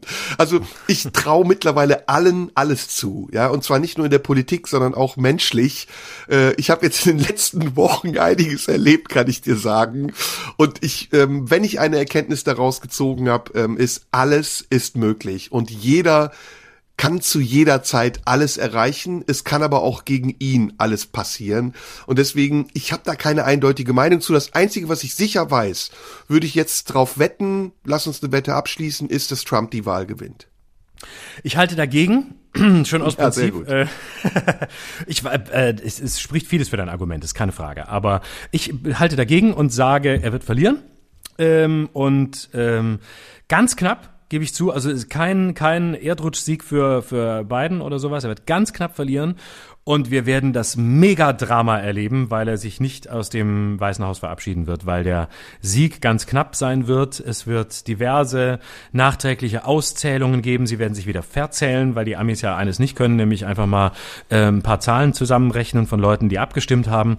Und ähm, ich glaube, es wird das größte, das größte Postwahldrama der amerikanischen Geschichte, mhm. ähm, weil Biden knapp, äh, ganz knapp gewinnt und ähm, äh, nicht, weil er so gut ist, sondern einfach, weil die Konstellation es hergeben könnte und weil die Frustration über Trump jetzt doch äh, sehr groß ist äh, und er doch auch einige seiner Anhänger verloren hat und mittlerweile auch innerhalb der Republikanischen Partei ja viele opponieren und sagen, ähm, das kann nicht sein, dass es mit dem so weitergeht äh, und ähm, mittlerweile ja sogar äh, sein eigener, ähm, der, der Fauci oder wie er heißt, dieser, dieser Virologe, mittlerweile sogar mindestens ähm, in, in Anführungsstrichen auch mal einen Kommentar Kommentar gegen ihn gibt, weil es einfach so abstrus ist, was er, was er allein zu Corona loslässt. Also ich halte mich fest an der These, Biden gewinnt, Trump will nicht gehen und es wird ein, es wird entsetzlich dann. Okay, jetzt, das Land könnte ein Jahr regierungsunfähig sein, weil keiner regieren kann. Dann, dann bin ich jetzt mal der Advocatus Diaboli. Ähm, okay. Ich bin Trump-Fan. Ganz ehrlich, ich bin äh, natürlich nicht ganz ehrlich, aber ich sag's jetzt mal als Floskel, ganz ehrlich, weil ähm, ich sehe nicht, dass Joe Biden die bessere Alternative ist. Ich weiß nicht, wofür Joe Biden eigentlich steht. Ich sehe, dass die Demokraten eigentlich seit der letzten Wahl, als sie Hillary Clinton nominiert haben und wie ich finde, damit einen sehr unglücklichen Schritt gegangen sind. Dabei sind ähnlich wie die SPD in Deutschland, sich ähm, permanent und stetig zu destabilisieren.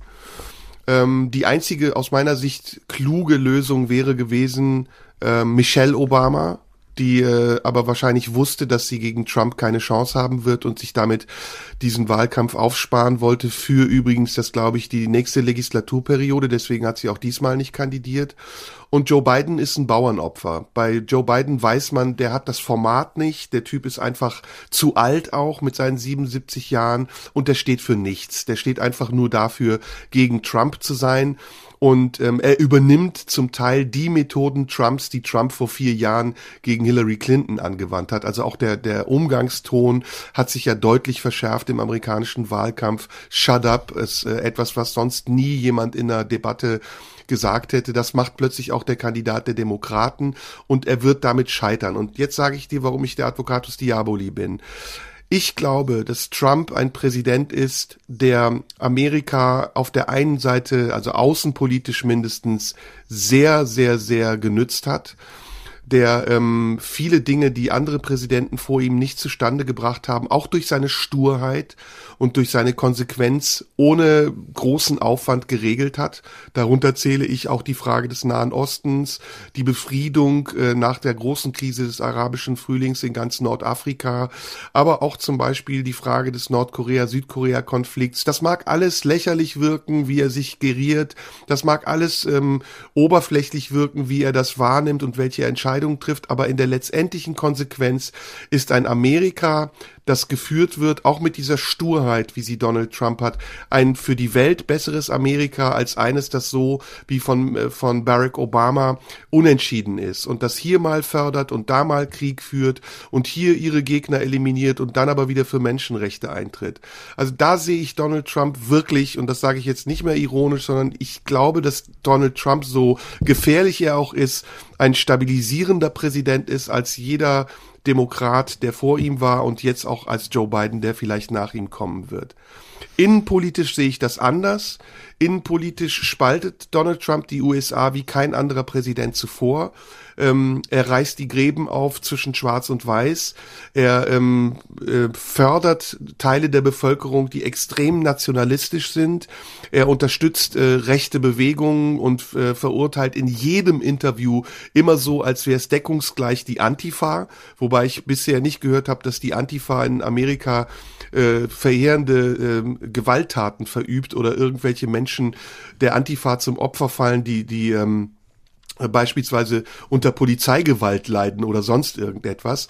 Aber Donald Trump benutzt das, um die Gräben zu vertiefen und die amerikanische Bevölkerung zu spalten, weil er weiß, dass nur darin seine Chance liegt, die Präsidentschaft zu erhalten. Denn ein Präsident, der reguliert in den USA, der hat's immer schwer. Ein Präsident, der versucht liberal zu sein, der äh, war in den USA, glaube ich, noch nie so beliebt wie ein Präsident, der auch eindeutig ist und der radikal ist und der eben genau dieses Klischeebild, das er auf dem Balkon verkörpert hat, als er sich die Maske abzieht, beide Daumen in die Höhe, ich bin der Strong Fighter, ich besiege sogar Corona, in die Welt hinaus posaunt und damit Eindruck schindet.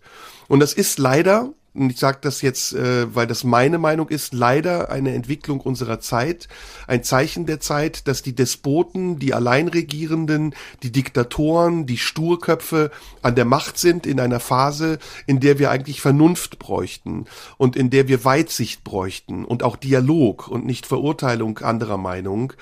Aber wie gesagt, ob das produktiver ist, ob wir jetzt mal im Hinblick auf deine anfängliche Kritik an der Bundesregierung, ob wir mit einer solchen Politik, die irrational, irrsinnig, konsequent ist, besser durch die Krise kommen oder ob wir mit einer Politik kommen, die kompromissbereit ist, aber dafür unentschieden und manchmal auch nicht nachvollziehbar, das ist eine Frage, die wir uns stellen müssen. Und meine Antwort darauf ist, wie du merkst, sehr ambivalent. Auf jeden Fall ist, Don auf jeden Fall ist Donald Trump nicht der, für den man ihn hält. Ich halte ihn eigentlich für einen Präsidenten, der in der Mehrheit der Dinge, die er getan hat, mindestens außenpolitisch der USA besser steht als ein Präsident, der so unentschieden und wackelig ist wie manche anderer vor ihm. Da bin ich komplett anderer Meinung. Das ähm, weiß ich, weil du ja Berufssozi bist. um Gottes Willen. Ja, ich, ich bin Systemling, aber aber was bin ich eigentlich? Wenn ich wüsste, was ich wäre, dann wäre ich du lebst von den weiter. fetten Du lebst von den fetten ähm, Zwangsgebühren, die du einstreichst, wie man genau. dir gerne vorwirft, Ganz um genau. dann dir eine halbseidene Meinung zu leisten, die du immer nur dann posaunst, rausposaunst, wenn es dir nützlich ist. Das ist ein Absolut. Hauptvorwurf, habe ich oft gehört jetzt. Du Was seist so ein Fähnlein im Wind. Schrecklich. Ach ja, ne? da, interessant, ja, tatsächlich. ja, ja. Hab ich Und zwar in welcher Richtung? Gehört. Ja, du hättest keine eigene Meinung, du würdest umschwenken und mal dies, mal das. Ähm, warum, erstmal, warum darf das nicht so sein? Warum darf ich heute Genau. nicht was anderes Und, sagen ey, als morgen? Ist, ganz ehrlich, das ist das größte Kompliment. Das ist das größte Ja. Kompliment, was man mir machen kann. Ja, genau darum geht's mir. Genau darum geht's doch. Genau darum geht's doch in unserer Arbeit. Immer wieder die Richtung zu wechseln. Immer wieder zu sagen, ich probiere etwas aus. Ich probiere einen auf der Bühne, ich probiere eine Nummer, ich probiere einen Gedanken. Ich im Zweifel äh, bin ich heute hier, morgen da. Ähm, ich haue ähm, gegen, gegen die einen genau wie gegen die anderen, gegen mich selbst, gegen Ja, das Publikum. aber Florian, fühl dich nicht angegriffen. Ha, nein, Die, ich die dir freue mich drüber. Diejenigen, die dir das vorwerfen, sind die die gleichen Leute, die Interviews geben und sagen, sie würden sich von ihrer eigenen Arbeit der Vergangenheit distanzieren. ah, schön. Belassen wir jetzt dabei. Jetzt sind ja, jetzt sind's ja weniger, auf die, auf die wir es eingrenzen können. ja, das wird Stefan Niggemeier dann nach zehn Jahren herausfinden, wen wir eigentlich meinten. Grüße, Grüße an den wenn netten die Kollegen. Wenn die Recherche schneller läuft, vielleicht schon in zwei Wochen. ähm, genau, ähm, ich bin, genau, ich bin also quasi, ich bin angepasster Systemling, äh, der, der immer links ist, aber der, bei dem man nie so genau weiß, ob er nicht doch ein Fähnchen im Wind ist. Das ist eigentlich die schönste Definitionsbeschreibung für meinen Beruf. Nein, aber was du zu Donald Trump sagst, ich, ähm, ich bin da, was die Außenpolitik angeht, wirklich konträrer Meinung. Ich glaube, dass der Typ hochgefährlich ist, dass seine äh, äh, Außenpolitik alles ist, aber nicht das, was du sagst. Also halbwegs berechenbar, halbwegs äh, klug schon mal gar nicht. Äh, ein Typ, der ähm, mal eben äh, damit flirtet, irgendwie den Iran anzugreifen. Äh, ein, ein, ein Typ, der einen Handelskrieg mit, mit China vom Zaun bricht, mit Europa, ähm, dann doch wieder irgendwie äh, kurz zurückgeht, dann davor ist, äh, sich irgendwie mit, mit ähm, Kim Jong-un zu einigen, indem er sich zweimal mit dem trifft und glaubt, er kann so Dealmaker-mäßig irgendeinen Deal machen, dann scheitert alles und dann ist doch wieder alles egal. Also ich finde, das ist außenpolitisch eine einzige Katastrophe. Ich finde, da ist nichts, was in irgendeiner Form auch nur ansatzweise äh, verlässlich ist. Es ist immer, es ist noch nicht mal der Despot, der auftritt und der etwas sagt, wovon man weiß, okay, ähm, und daran, das ist zwar ein Despot, aber man weiß wirklich, was der will. Ähm, so wie unser Führer damals zum Beispiel. ähm, sondern bei Trump, und da war noch deutsche Gründlichkeit am Werk, da wusste man noch, wo es hingeht. Und bei Trump ist das Gegenteil der Fall. Also es ist äh, ein hochemotionales, ich führe Handelskrieg gegen China, nee, jetzt habe ich ein anderes Land im Visier, jetzt bin ich für Europa, jetzt bin ich gegen Europa, ich weiß überhaupt nicht, was ich noch will, ähm, aber ich mache mal. Und das finde ich hochgefährlich, außenpolitisch wie innenpolitisch, weil es immer wieder auf den Punkt zurückgeht, dass der Typ einfach äh, überhaupt keine Linie hat, dass er hoch emotional ist und dass er mit, mit allem erregbar ist, was ihm gerade über den Weg läuft. Und das macht ihn hoch destabilisierend. Da ist nichts, was ich erkennen kann, was äh, auch nur ansatzweise dem Niveau eines amerikanischen Präsidenten entspricht, den ich mir wünschen würde. Und damit sage ich nicht, dass, dass das Barack Obama alles richtig gemacht hat oder der richtige Präsident war oder der war, den man unbedingt braucht oder der ähm, im, im Gegenteil, da ist auch eine ganze Menge schiefgelaufen. Aber im Kern bin ich dann doch der Überzeugung, ich werde bei aller Kritik, werde ich lieber von einer Regierung wie der deutschen regiert und habe noch lieber eine Angela Merkel im Kanzleramt, die vielleicht, äh, in, die dann am Ende des Flickenteppichs, den sie da ähm, nicht mehr im Griff hat, zum Opfer fällt, als ein Trump, der wirklich auf ganzer Linie ähm, dabei ist zu versagen, innen wie innen wie außenpolitisch und der nichts von dem, was er wirklich wollte, durchgezogen hat, außer der Nominierung von ihm wohlgesonnenen Richtern am Supreme Court. Und deswegen Mhm. ähm, Also bin ich, ich, bei wage Trump. mal, ein- ich wage mal einen Vergleich. Ähm, für mich ist Donald Trump der Helmut Kohl der USA. Ach du Scheiße. Na gut, Mhm. zum Glück gibt's keine 28 Amtszeiten. Also du weißt, dass bei Helmut Kohl das Gleiche eigentlich am Anfang war. Äh, sehr viele Ressentiments. Der Typ war den Leuten zu dumm. Der war, hatte nicht die Parteikarriere Karriere gemacht, wie man sie eigentlich wollte. Also war natürlich ein Streber, ein Aufsteiger, ein junger Typ, der dann sich äh, hochgearbeitet hat, bis er dann irgendwann auch Kanzler wurde, war aber oft auch wirklich der ewige Zweite. Ähm, und Helmut Kohl war, wenn man das so sieht, ähm, im Nachhinein einer der wichtigsten und erfolgreichsten Kanzler, die wir in der Bundesrepublik hatten. Ich bin überhaupt gar nicht sein Fan, immer noch nicht. Ich finde, er war ähm, hochgradig korrupt. Er hat viele Dinge zu verantworten, unter denen wir heute noch leiden, unter anderem die Wiedervereinigung. ähm, Oh, stopp, stopp, stopp, ich habe gelacht, da gibt's nichts zu lachen. ja, da darfst Das du gibt nicht lachen. lachen. Das ist, Das war ganz kurz vor Sexismus. Ich weiß nicht Das genau war- warum, aber gegen die das- Wiedervereinigung. Nee, nee, nee, das nee, war nee. Anti-Ossi auf jeden Fall. Das auf jeden, ähm, wir müssen das rausschneiden. Wir müssen mein Lachen rausschneiden. Du kannst alles sagen, aber ich Nein, als ehemaliger Kanzlerkandidat der Partei, die Partei, kann ich ja die Forderung durchaus vertreten, die Mauer wieder aufzubauen. Absolut. Ähm, insofern ist das klar einzuordnen in satirischen Als Systemling kann ich darüber nicht lachen. Ja. Aber lassen wir das mal weg. Also lassen Aber wir Donald finde, das, Trump aber mal da, weg. da, da muss ich noch eins dazu sagen. Ich halte den, den Vergleich für komplett falsch, weil Helmut Kohl ist äh, zwar, ist, es mag sein, dass es Überschneidungen in der Korruptheit gibt und es gibt auch äh, Überschneidungen in der In der Unterschätzung der Person. Selbstverliebtheit, in der, Art zu Selbstverliebtheit. regieren. Genau, auch dass alle über ihn gelacht haben und so. Aber der fundamentale Unterschied ist, Kohl war ein ganz klassisches CDU-Kind und hat eine ganz klassische Parteikarriere gemacht. Ähm, der hat, der war Ministerpräsident in Rheinland-Pfalz, der war vernetzt, das war ein ganz spießiger Politiker, der alle Regeln des Betriebs perfekt beherrscht hat. Und zwar sowohl was Machtaustarierung im eigenen Laden anging, was ähm, bis was was äh, die Vorbereitung von großen ähm, Vorhaben anging. Der wusste genau, wie er Mehrheiten organisiert. Der hat nie gegen die Partei regiert, auch wenn die skeptisch gegenüber ihm gegenüber waren und wenn die ihn auch nicht leiden konnten und auch wenn er Karrierist war, alles richtig. Aber äh, er hat immer gewusst, wie er sich als Politiker, der das Handwerk Politik versteht, Mehrheit organi Mehrheiten organisieren muss. Und das ist, okay. glaube ich, ein fundamentaler, so ein fundamentaler Unterschied, ähm, zumal er, ähm, der hat zum Beispiel, das hat mir mal jemand erzählt, der noch mit ihm, mit ihm zu tun hatte, dass es Kohl wirklich geschafft hat, wie kaum ein Zweiter, sich, der, der hatte ein Gedächtnis, der hat sich wirklich jeden Namen von jedem Landes- und Kreisvorsitzenden gemerkt, der hat die einmal gesehen, kam Jahre später wieder und hat dann gesagt, ah, Herr Müller, ich erinnere mich, 1993 haben wir uns immer getroffen. Also der hat wirklich alle beeindruckt durch diese, durch dieses Elefant Elefantenhirn und ähm, weil der genau wusste, es gehört zu einem klassischen Politiker einfach dazu, die Basis zu befriedigen. Und da ist Donald okay. Trump als Unternehmer das komplette Gegenteil. Angebot zur Güte, dann ist Donald Trump der Franz Josef Strauß der USA. glaube ich zwar auch nicht, aber ich glaube, es ist vorbildlos. Ja. Donald Trump ist der neue Ronald Reagan der USA. Okay, also die Wette so steht auf jeden Fall. Ähm, ja, ja. Ja, ich sag Donald Trump, du sagst Joe Biden. Ja. Ähm, ich hatte noch eben irgendeinen Gedanken für ein Thema, aber ich habe es tatsächlich vergessen. Hattest du noch was? Sonst machen wir einfach Schluss, oder?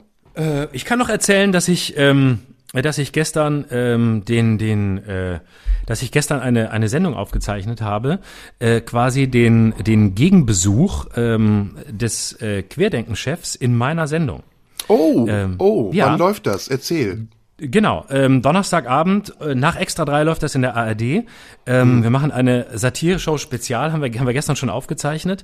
Und ähm, es war meine Idee zu sagen, ich bin dort aufgetreten äh, im August und es gab sehr viele aus diesem Querdenker-Milieu, die laut gebrüllt haben, ja guck doch mal, du darfst ja bei denen auftreten, die lassen das ja zu.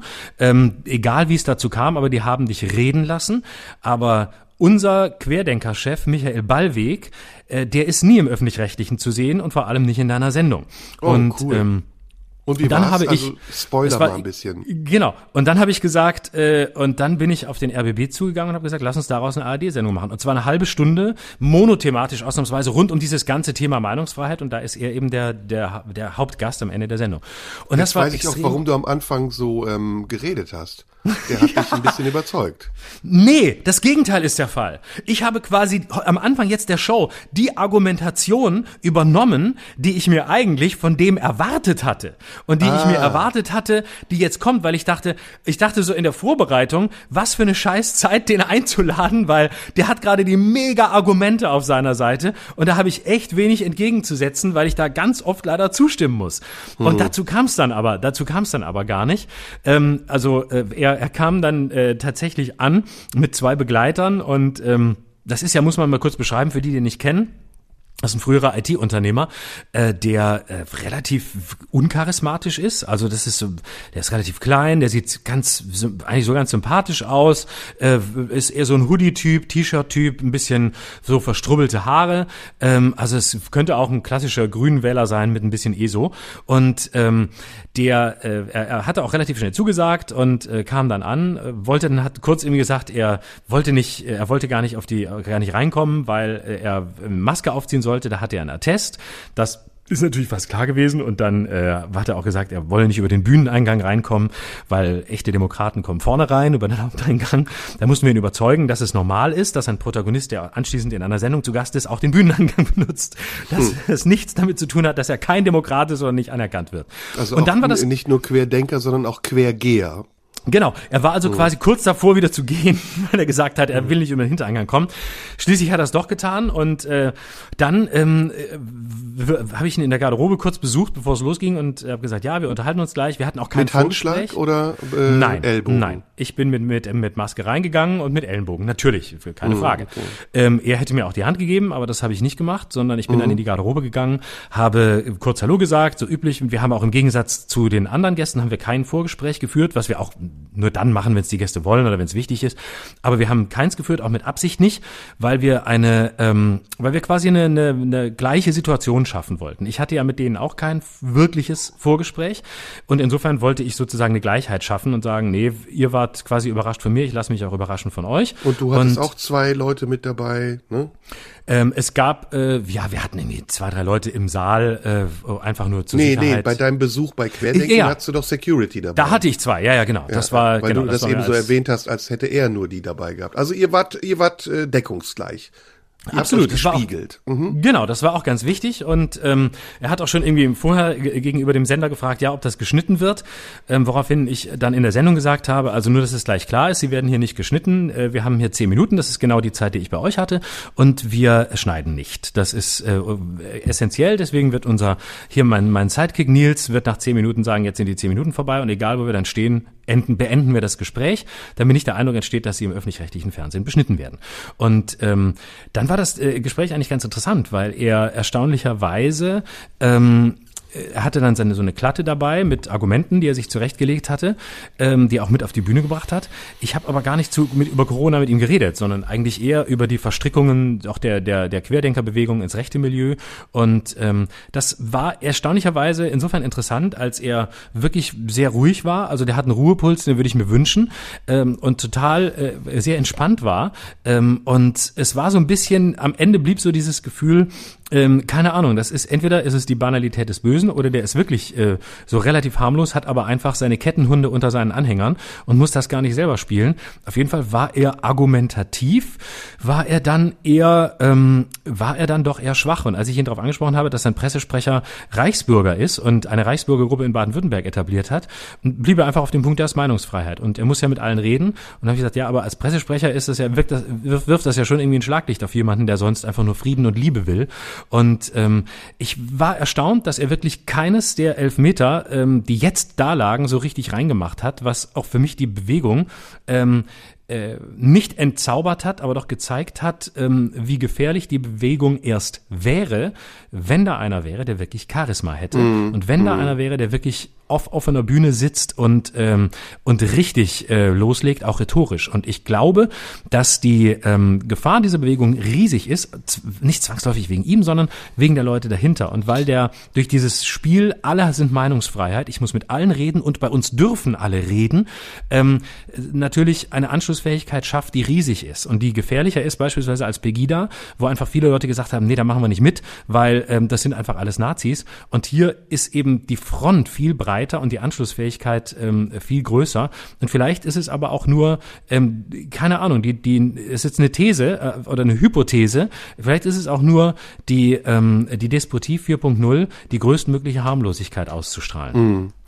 Ja, da muss ich widersprechen, ähm, oder nicht widersprechen, sondern ergänzen eigentlich eher. Ich glaube, dass diese Corona-Bewegung verenden wird und äh, dass sie nicht so wie die AfD, die ja anfangs ähnlich begann, äh, oder die Bewegung, die der AfD vorging, die ähnlich begann und dann sich ja entfaltet hat und weiterentwickelt hat und jetzt zu einer bedrohlichen Gefahr geworden ist, dass die eine andere Basis hatte. Und zwar ein Thema, was viel dauerhafter äh, von Belang war, nämlich Europa und ähm, das, was die FDP sozusagen vernachlässigt hat, ein Wirtschaftskonservatismus, das hat ja die AfD aufgegriffen und sie gleichzeitig mit einem Nationalismus auch noch vermischt.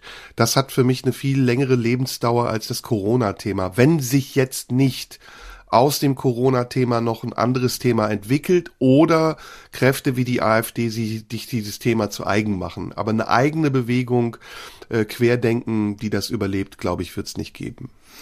Ja, das ist die Frage, ob ähm, sich daraus irgendwann ähm, Partei machen lässt. Ich bin da nicht so, bin da nicht so sicher. Ähm, Erstens aufgrund der Anschlussfähigkeit, aufgrund der vielen Milieus, was ich vorhin gesagt habe. Zweitens, weil wir haben auch bei der AfD jahrelang gesagt, in Deutschland ist eine solche Partei nicht möglich. Wir hatten so viele Versuche von rechten Parteien, von den Republikanern über die NPD. Sie haben sich früher oder später alle selbst zerlegt. Gut, die Gefahr droht jetzt bei der AfD auch im Moment.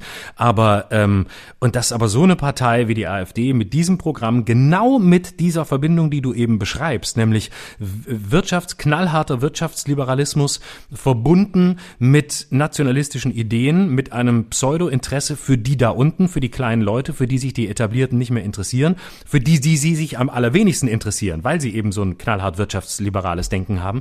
Dass so eine Partei möglich ist, haben wir jahrelang gesagt, ah, das geht nicht. Wir haben Frankreich gesehen, wir haben Le Pen gesehen, wir haben den Front National gesehen und gesagt, nee, nicht in Deutschland. Und dann kam die AfD und hatte ja dann mindestens bis Corona tatsächlich entsetzlich erfolgreiche ähm, Phasen und hat sich ja auch immer weiter radikalisiert wird. Und ähm, da wir lange gedacht haben, die AfD ist nicht möglich, bin ich da vorsichtig mit Diagnosen von wegen, ich glaube, das wird sich erledigen. Das habe ich bei der AfD am Anfang auch gedacht. Und zack, saß sie plötzlich in den ersten Länderparlamenten. Ja, gut, wir sind ja beide, also ne, wir stochern ja sozusagen beide in der Ungewissheit rum und ich äh, stelle auch überhaupt nicht den Anspruch mit dem, was ich sage, recht zu haben. Hoffentlich nicht. Also das ist ja, das ist ja, sind wir uns einig. Ich habe jetzt, ähm, erinnere mich daran, was ich eben noch mit dir besprechen wollte. Ja. Ähm, letzte Woche ist ja Herbert Feuerstein gestorben. Ja. Und äh, ich kannte ihn persönlich nicht und ich habe mich gefragt, ob du ihn kennst. Ja. Aber ich habe mir seinen sehr beeindruckenden und zutiefst bewegenden Nachruf auf sich selbst angehört, mhm. der ähm, ja Jahre vor seinem Tod veröffentlicht wurde im WDR. Und ähm, ich war ja zum einen sehr traurig, weil ich finde, dass mit Herbert Feuerstein jemand gestorben ist, der in der deutschen Humorlandschaft, aber nicht nur dort, einzigartig war und zum anderen fand ich sehr erstaunlich, wie vielfältig doch dieser Mensch gewesen ist. Und ähm, überrascht, wie wenig ich davon wusste. Also ich wusste über seine Her äh, Herausgebertätigkeit bei Mad, hm. ich wusste viele andere Dinge, aber dass er zum Beispiel eng befreundet war mit Elfriede Jelinek, hm. die sich ganz früh bei ihm beworben hat. Ähm, oder dass er ähm, eine, wie er selbst erzählt, Angststörung hatte vor dem Fliegen, die er dann dadurch bewältigt hat, dass er selbst einen Flugschein gemacht hat. Das waren so beeindruckende Episoden aus einem Leben, wie ich es vorher nicht kannte. Ich kannte Herbert Feuerstein eben tatsächlich nur aus dem Fernsehen als Sidekick von Harald Schmidt. Und ähm, gleichzeitig habe ich mich eben gefragt, ob du ihn kanntest und wollte dich danach fragen, wie denn dein Eindruck war und wie du das erlebt hast jetzt die letzten Tage. Also ich habe ihn kennengelernt, als ich meinen ersten Fernsehauftritt bei Schmiteinander hatte. Da war ich ja 14, ähm, wo ich da irgendwie 30 Sekunden aufgetreten bin. Und ähm, in dem Zusammenhang habe ich ihn kennengelernt. Ich weiß noch, dass ich damals, äh, Harald war äh, extrem, ich habe ihn als ungeheuer ignorant wahrgenommen. Also der hat mich quasi mit dem Arsch nicht angeguckt. Ich bin damals aufgetreten bei Oma Scharif in diesem Dings da, in diesem, äh, in dieser Garage, wo immer eine Überraschung quasi hinter Oma Scharif vorkam. Und meine Überraschung war äh, 1993, dass ich Kohl, Blüm und Lindenberg parodieren konnte. Und ähm, Harald hat ähm, meinen Namen in der Probe falsch ausgesprochen oder äh, falschen Namen gesagt, weil er es gar nicht wusste. Ähm, heute sehe ich das natürlich alles viel gelassener und denke, ja, genauso probt man halt, wenn man es kann.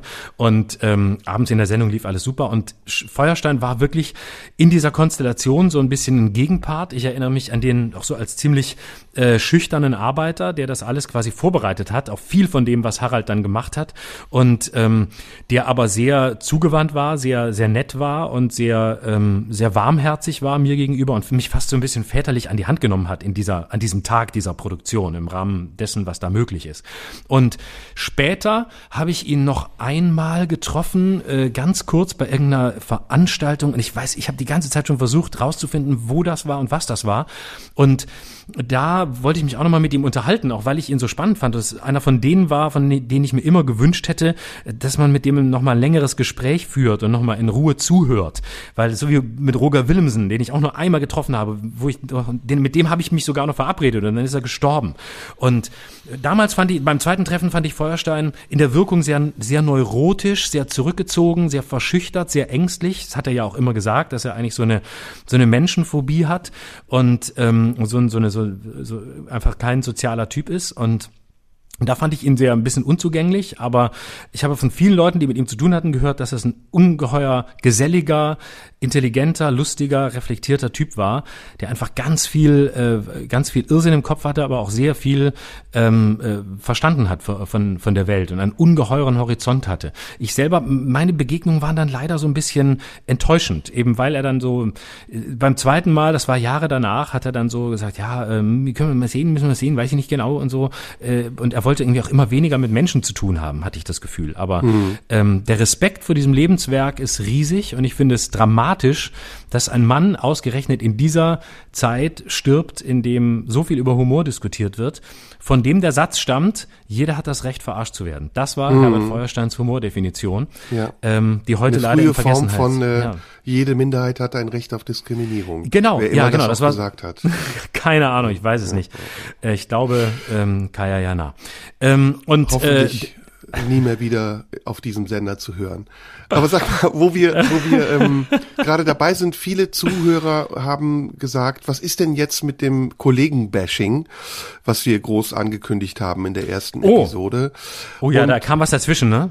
Ja, ich würde mal, also, Na, ich würde mal dazu Folgendes sagen. Also es ist mhm. nicht unsere Art, über Kollegen herzuziehen. Das sollen andere machen, die es besser können. Lass uns doch ähm, äh, vielleicht zum Abschluss mal die Kollegen nennen, die wir mögen, also die wir mhm. besonders schätzen. Mhm. Außer uns selbst natürlich. Gibt es da jemanden, der dir spontan einfällt? Ja. Das war übrigens äh, ernst, du musst da gar nicht so drüber lachen. Also ich schätze dich wirklich sehr. Ich dich auch, ja, ja. Ich würde für dich oder ich bin für dich durchs Feuer gegangen und ich würde auch nochmal durchs Feuer gehen, wenn nötig barfuß und äh, mit Hut. du meinst, als ich das mit den äh, mit den Piep gesagt habe, da vor, damals in diesem Podcast, den wir vergessen haben, da. Ja, nein, also prinzipiell, ich würde ich für weiß. dich durchs Feuer gehen. Also ich das auch für dich. Meine ich sogar fast oder doch ernst. Mhm. Ähm, Teil meines äh, Engagements muss ich mir noch für Jürgen aufsparen, für Jürgen König. Mhm. Aber es ist, es ist gut aufgeteilt. Also zwei Drittel für dich, ein Drittel für Jürgen. Nächste Woche Jürgen auch, wieder um. vielleicht hat Jürgen auch nötiger als ich. nein, du, nein, aber sag mal, also wie sieht's, fällt dir jemand ein? Mir fallen zwei spontan ein. Ähm, ja, mir auch. Ähm, mir fällt äh, spontan ein ähm, der Kollege äh, Bernhard Hoeker, den ich sehr mag. Ähm, oh ja, mit dem ich äh, immer, äh, immer, das ist immer super, den zu treffen. Äh, ich finde den, der ist sehr angenehm, der ist äh, sehr. Und der ist so ein Nerd, ne? Der ist immer mit ja, seinem Geocaching beschäftigt und der völlig. ist unglaublich nett. Wenn man ihn kennenlernt, ist das ein ganz sympathischer Mensch, ne? Genau. Und er hat, das, der, der Teil, der vielleicht auch die Sympathie ausmacht, ist der, dass er ähm, etwas hat außerhalb dieser Welt. Also weil er mm. außerhalb dieser dieser ähm, Bühnen- und Fernsehwelt, äh, glaube ich, ganz gut gesettelt ist, genau wie du sagst, seine Hobbys hat, äh, seine Themen hat, die damit nichts zu tun haben und ähm, ja, also den, den zum Beispiel mag ich wirklich sehr. So, okay, jetzt dann spielen wir jetzt einem. Quartett, genau, jetzt spielen ja. wir Quartett, jetzt komme ich, ähm, Pierre M. Krause. Ja. Ist einer meiner liebsten Kollegen. Ich weiß mhm. nicht warum. Er sieht aus wie ein, wie ein Wasserbalg, aber äh, er ist ein unglaublich netter, sympathischer Mensch, bei dem ich immer das Gefühl habe, dass ähm, er sich wirklich für mich interessiert. Also vielleicht spielt das auch nur oder tut so als ob, aber ich, ich mag ihn sehr und ich bin immer sehr gerne bei ihm zu Gast gewesen in der Sendung und alle Dinge, die wir auch getan haben, aber auch alle Gespräche, die wir geführt haben privat, waren äh, sehr freundschaftlich. Also den, mhm. den mag ich wirklich sehr. Mhm. Eins ähm, zu eins. Eins zu eins. ähm, ich mochte immer sehr, und also es sind, sind viele, mir fallen echt, plötzlich fallen mir ganz, ganz viele ein. Wie geil, dass ähm, wir das positiv beenden, ne? Das finde ich richtig ja, total. gut. Ja, ja, ja finde ich gut. Wen mochtest ähm, du sehr? Erzähl. Äh, wen ich auch tatsächlich, also ich überlege jetzt gerade zwischen zwei. Ähm, der eine ähm, ist ich, ich, soll ich zwei nennen oder soll ich einen nennen? Nee, wir äh, machen jeder noch zwei. Du noch zwei, ich noch zwei. Nee, warte, du hast schon einen. Doch, jeder, okay. genau, insgesamt jeder drei, die Top drei.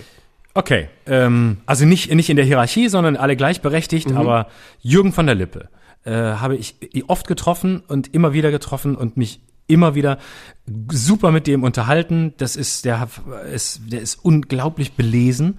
Ähm, also da war, saß ich wirklich davor wie so ein Schüler und dachte, wow, geil, was der alles weiß. Und habe so irgendwie mitgeschrieben und gesagt, ey, Jürgen, warte mal, was war das? Wie, wo? Der kennt wahnsinnig viel, der ist ein Genießer, der kennt Wein, der kennt Literatur, der kennt äh, äh, das Leben, äh, Comedy, alles. Ähm, der ist irgendwie so ein, irgendwie so ein gemütlicher Typ, aber ähm, sehr schnell im Kopf und äh, ganz, ganz angenehm.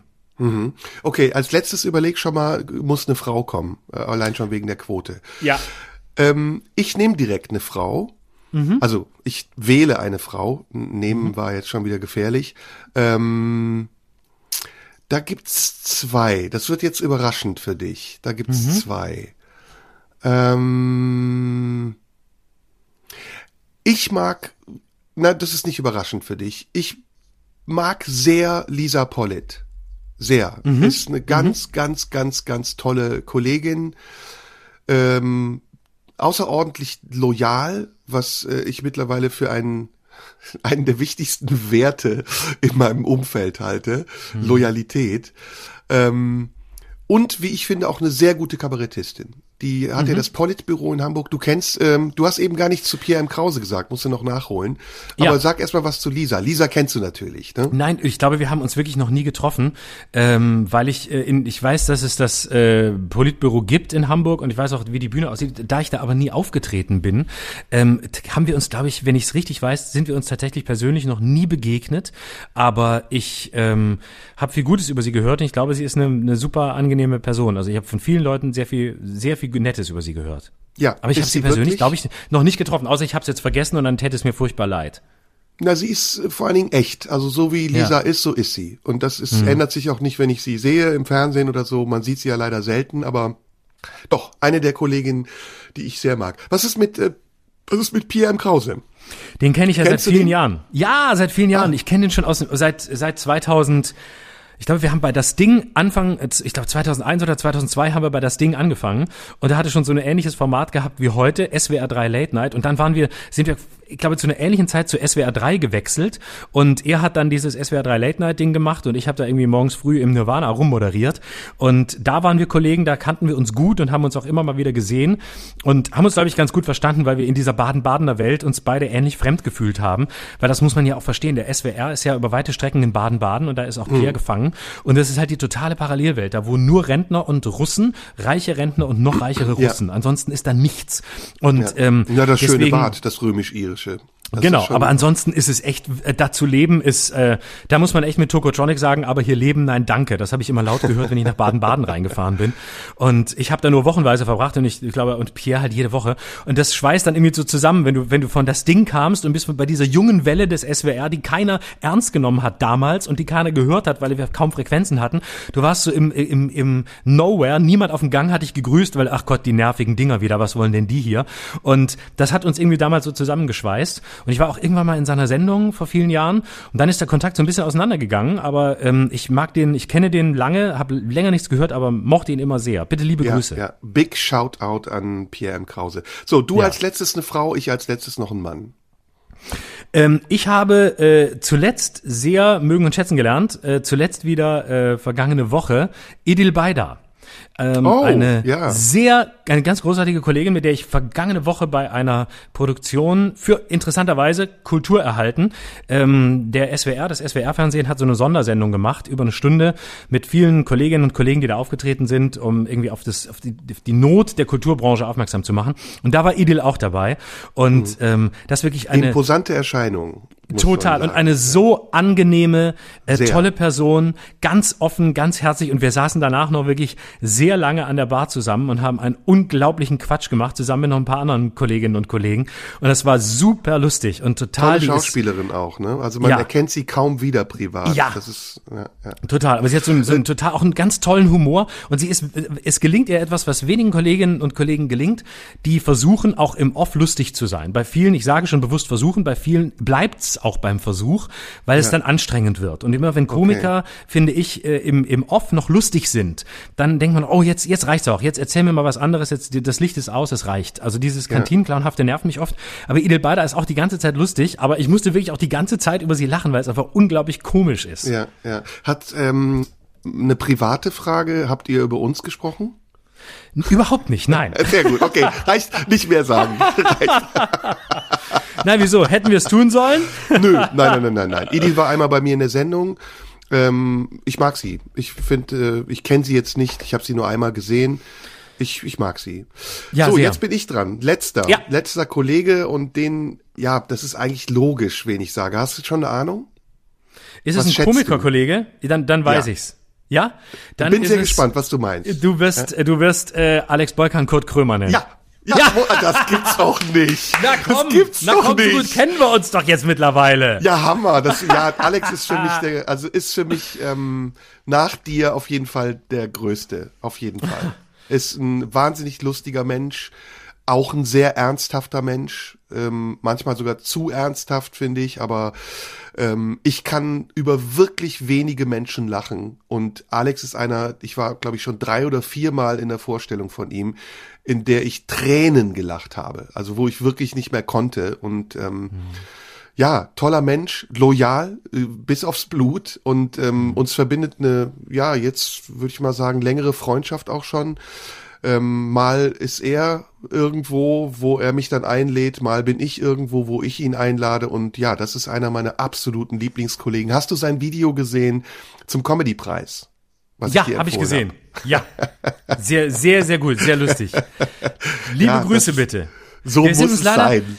Ja, total. Wir sind uns leider bisher zu selten begegnet. Das ist, äh, hat manchmal, es gibt ja so Leute, so Kolleginnen und Kollegen, die triffst du nie und andere triffst du ständig. Und dann man weiß gar nicht warum. Und nach Jahren Ja. sieht man sich und begegnet sich und dann ist es oft total nett. Ja, also Alex ist auf jeden Fall ein sehr netter Mensch und äh, Mhm. großartiger Künstler. Wir könnten jetzt natürlich noch viele andere nennen. Ja, Ähm, ja, ja, wir machen das, ne? wir setzen es auch fort. Ich finde es eine total schöne Rubrik, ähm, die wir mal so punktuell fortsetzen können, weil Unbedingt. es wird viel, viel zu wenig gelobt und viel zu wenig geschätzt Ja, in, in dieser ja. Branche und das können wir mal einführen, statt drüber Ja, zu lästern. ich Wer auch. sind die beschissensten und die blödesten und, und so und wer ist irgendwie, wer hat wieder was gesagt Ja. und wer ist wieder Wohnfähnchen im Wind, reden wir lieber über die, die wir mögen. Na, wir machen's vor. Wir machen's vor, wie es besser geht. Und wie gesagt, es gebe jetzt, also mir fällt jetzt Matthias Egersdörfer ein. Also wirklich viele äh, Künstler. Noch nicht die verschießen toll das sind. Material. Nee, okay, alles klar. Du Genau. hast recht, wir verschießen sich. Aber Ich möchte- Äh, ja, sag, sag, Ja, sag, sag. ich, ich habe wieder, es hat sich wieder was ergeben. Und zwar, ich habe ja beim letzten Mal ähm, unseren, äh, unsere gemeinsame Show hier beendet mit einem Zitat, das mir passend erschien. Und mir ist vorhin wieder was eingefallen und ich habe kurz hier mein Bücherregal durchstöbert. Und wenn du es möchtest, hätte ich wieder ein Schlusszitat, das gut Bitte, zu unserer Diskussion unbedingt. über die Kultur von vorhin passt. Ich möchte das nicht institutionalisieren, dass das jetzt immer Doch, sein muss oder damit doch. was einführen. Ich möchte es, nee, ich möchte es nur dann machen, wenn ich im Lauf unseres Gesprächs das Gefühl habe, dass es zwangsläufig auf etwas zuläuft, was sich mir ähm, durch unser Gespräch herbeizitiert. Nur dann. okay, okay, dann gerne. Ich bin sehr gespannt. Wolltest du noch was sagen vorher? Ich wollte nur sagen, dass du dich überhaupt nicht benachteiligt fühlen sollst ähm, und nochmal wiederholen, dass ich dich wirklich auch sehr schätze und du auch ein großartiger Kollege und Freund bist. Ja, das gilt umgekehrt genauso. Deswegen, deswegen nennen wir uns auch in der Liste nicht gegenseitig, sondern können andere nennen. Ja. Und ich bin dankbar dafür, dass wir diesen schönen Podcast haben. Ja, ich ich freue mich auch auf die nächsten Folgen und ich bin sehr, sehr gespannt, wie sich das Ganze entwickeln wird. Ja, ich kann dem nur zustimmen. Gut. So. Okay, ich lese was vor. Ich sage wieder nicht, von wem es ist, sondern erst, ähm, erst. Bevor du äh, es vorliest, äh, äh, sollen wir noch mal Werbung machen? Wann spielst du das nächste Mal? Lass uns den Podcast ruhig nutzen. Also ich äh, bin jetzt auf dem Stand, dass ich mir gar nicht mehr, mich gar nicht mehr traue, Werbung zu machen, weil ich nicht Ach. mehr weiß, welche, welche Vorkehrungen in einer Stunde getroffen werden, dass vielleicht alles oder die Hälfte abgesagt wird. Okay. Ich spiele diese Woche in meiner Heimat. Ich bin in Lörrach, In Lörrach. ich auf. Ähm, ja, Ah. wieder zweimal hintereinander und ähm, da bin ich diese Woche. Äh, wo bin ich noch? Ähm, warte mal. Mit wem habe ich gesprochen, der dich aus Lörrach kannte? Verdammte Ja, jetzt aber. Scheiße. Die, die es war frühere eine Frau. Oberbürgermeisterin. Die frühere Nein, nein, nein, es war eine junge Frau, die gesagt hat, ich komme aus Lörrach ähm, und ich kenne den Florian Schröder auch. Oh. Verdammte Kacke, ich komme nicht drauf. War es eine, war's eine böse Geschichte? War es eine gute Geschichte? Nein, nein, nein, es war gut. Also es entsprach Okay. auch meinem Eindruck, äh, lustiger Nerd. Nee, sorry, das ist eine Beleidigung. Fähnchen im Wind ist das Kompliment. Ich komme noch drauf und ich schreib's dir gleich per SMS. Also Okay. äh, du spielst in Lörrach, du spielst, äh, äh, man kann Und auf in deiner Wintertour, wenn's, wenn die, wenn es die, in, am Samstag bin ich in Wintertour, wenn es die, wenn es die Infektionszahlen in der Schweiz noch zulassen, dass ich da auftrete, dann bin ich da. Ja, da explodiert's ja gerade auch. Ja, Gut. eben deswegen. Genau. Also, äh, Leute, kauft Karten, geht zu Florian Schröder, alles ist safe, die Hygienemaßnahmen werden Absolut. eingehalten. Auf deiner Website sieht man die Termine oder auf Facebook wahrscheinlich. genau. Und über, ne? übernächste Woche bin ich auch noch in Köln und in Mainz. Gut. Bei Ja. mir ist es ganz einfach die Werbung. Ich habe nur meinen Shop und in dem kann man alle Produkte kaufen, die irgendwann mal auf dem Markt waren. www. Also auch Shampoos, somodo.de. Shampoos, Gels, alles. Ja. Döner, verpackter Cool. Döner, tiefgefroren, alles dabei. Ausgekotzter Döner. Hitlers Mein Kampf in 120 verschiedenen Ausgaben. Alles dabei. Mal gebrüllt, mal gewispert. Und gesammelte Zitate aus den Podcasts der letzten 400 Jahre. Zusammengeschnitten auf zwei Minuten. Und zwar von mir. Verkleidet als Ankläger. Und noch ein, und noch ein Medley in einer dreckigen Lache dazu als Bonustrack. Äh, ja, nur, So, nur, Lache, komm. nur Lache aneinander. Zwei Minuten nur lachen. Habe ich überhaupt schon zu viel? Ich glaube noch schon mehr. So, okay. Ich bin gespannt. Ich, äh, ich beginne. Ähm, äh, In der arenischen Welt wird die Differenz zwischen Verborgenheit und Unverborgenheit belangvoll. Wo in einer Kultur der Sinn für diese Funktion abstirbt, dort beginnt ihre Endzeit, in der die Privatleute ihre Höhlen nicht mehr verlassen. Denn die Erzeugung von Welten, in denen sich Menschen mit glaubwürdigen Motiven aufhalten können, ist selbst eine Funktion der Gesten, durch die Bühnen, Schauplätze und Arenen eröffnet und bevölkert werden. Wenn die Räume schrumpfen, in die man vortreten kann, um zu sagen oder zu zeigen, wie es aus der Sicht des Protagonisten um die Welt steht, dann gibt es auch bald keine Welt mehr, in die herauszukommen sich lohnt. Das zur Welt kommen von Menschen verweist von Anfang an auf die Bühnen- und Arena-Eigenschaften der Welt als solcher. Wenn sich die Bühnen und die Arenen schließen, weil entweder die Schauspieler zu privatisieren beginnen oder die Mächtigen die Welt als Privathaushalt einrichten und nur noch ihre eigene, geistlose Show zulassen, dann geht die Ära des zur Welt kommens überhaupt zu Ende. Eben das ist die Signatur unseres Zeitalters. Es ist die Zeit der Resignation und der Show, die Zeit des offiziellen Privatismus und der intimen Apokalyptik. Wer heute noch groß herauskommen will, sucht das Spektakel im nicht mehr offenen, bis die Höhle tobt.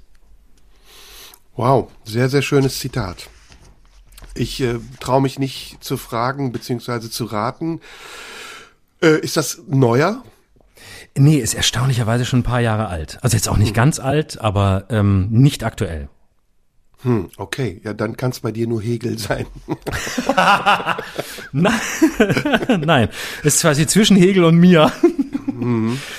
Ähm, ist ein, ein kleiner Ausschnitt äh, aus einem frühen Aufsatz von Peter Sloterdijk, Philosoph, ähm, aus den Frankfurter Poetikvorlesungen aus den 80er Jahren. Ein übrigens sehr schöner, sehr lesenswerter, ganz gut verständlicher Text. Ähm, Genau, daraus ist das. Und ich fand es äh, heute bei unserem Thema über Kultur, ähm, habe ich daran gedacht und habe es nochmal aufgeschlagen und finde es irgendwie leider wieder aktuell. Dann würde ich sagen, mache ich nächste Woche mal was und bringe ein Zitat mit. Und ähm, Werbung haben wir genug gemacht. Äh, Ja. Glaub ja, ne? Sollen wir noch absolut. mal nö, lassen Nö, wir. alles Der gut. Podcast Sagen allein ist schon Tschüss. Werbung. Genau, wir sagen Genau. Tschüss. Florian, ähm, man sagt ja heutzutage, pass auf dich auf, bleib gesund, Genau. Und, Bleiben Sie ähm, gesund. Du musst mich bei mit diesem Satz immer siezen. Bleiben Sie gesund und ähm, was gibt's noch für die nächsten nächste Woche machen wir mal oder nächste übernächste alle Floskeln, die uns zu Corona einfallen. Oh ja. Ne? Brennglas, Lupe. Ja, und es gibt auch noch diese, ähm, ah, komm, das machen wir, bereiten wir Machen wir vor. Ja. Ne, äh, nicht zwingend. Wenn uns nicht danach ist, machen wir was anderes, aber das wäre schon mal ein kleiner Tipp. Könnte man Genau. machen. Wenn uns nichts dazu einfällt, dann machen wir doch die schlimmsten Kollegen. Und ich sag dir, welche Frau das war, die dich in Lörrach gesehen hat. Bitte, unbedingt. Ja. Das sag ich dir privat, glaube ich. Das kann man nicht öffentlich machen. Das machen wir privat. Okay, ich bin gespannt. Ich bin. Mein Lieber, bis So, in zwei in diesem Wochen. Sinne, bis dann, danke. Also, tschüss. Tschüss. Das war Schröder und Sumunju. Der Radio 1 Podcast. Nachschub gibt's in zwei Wochen.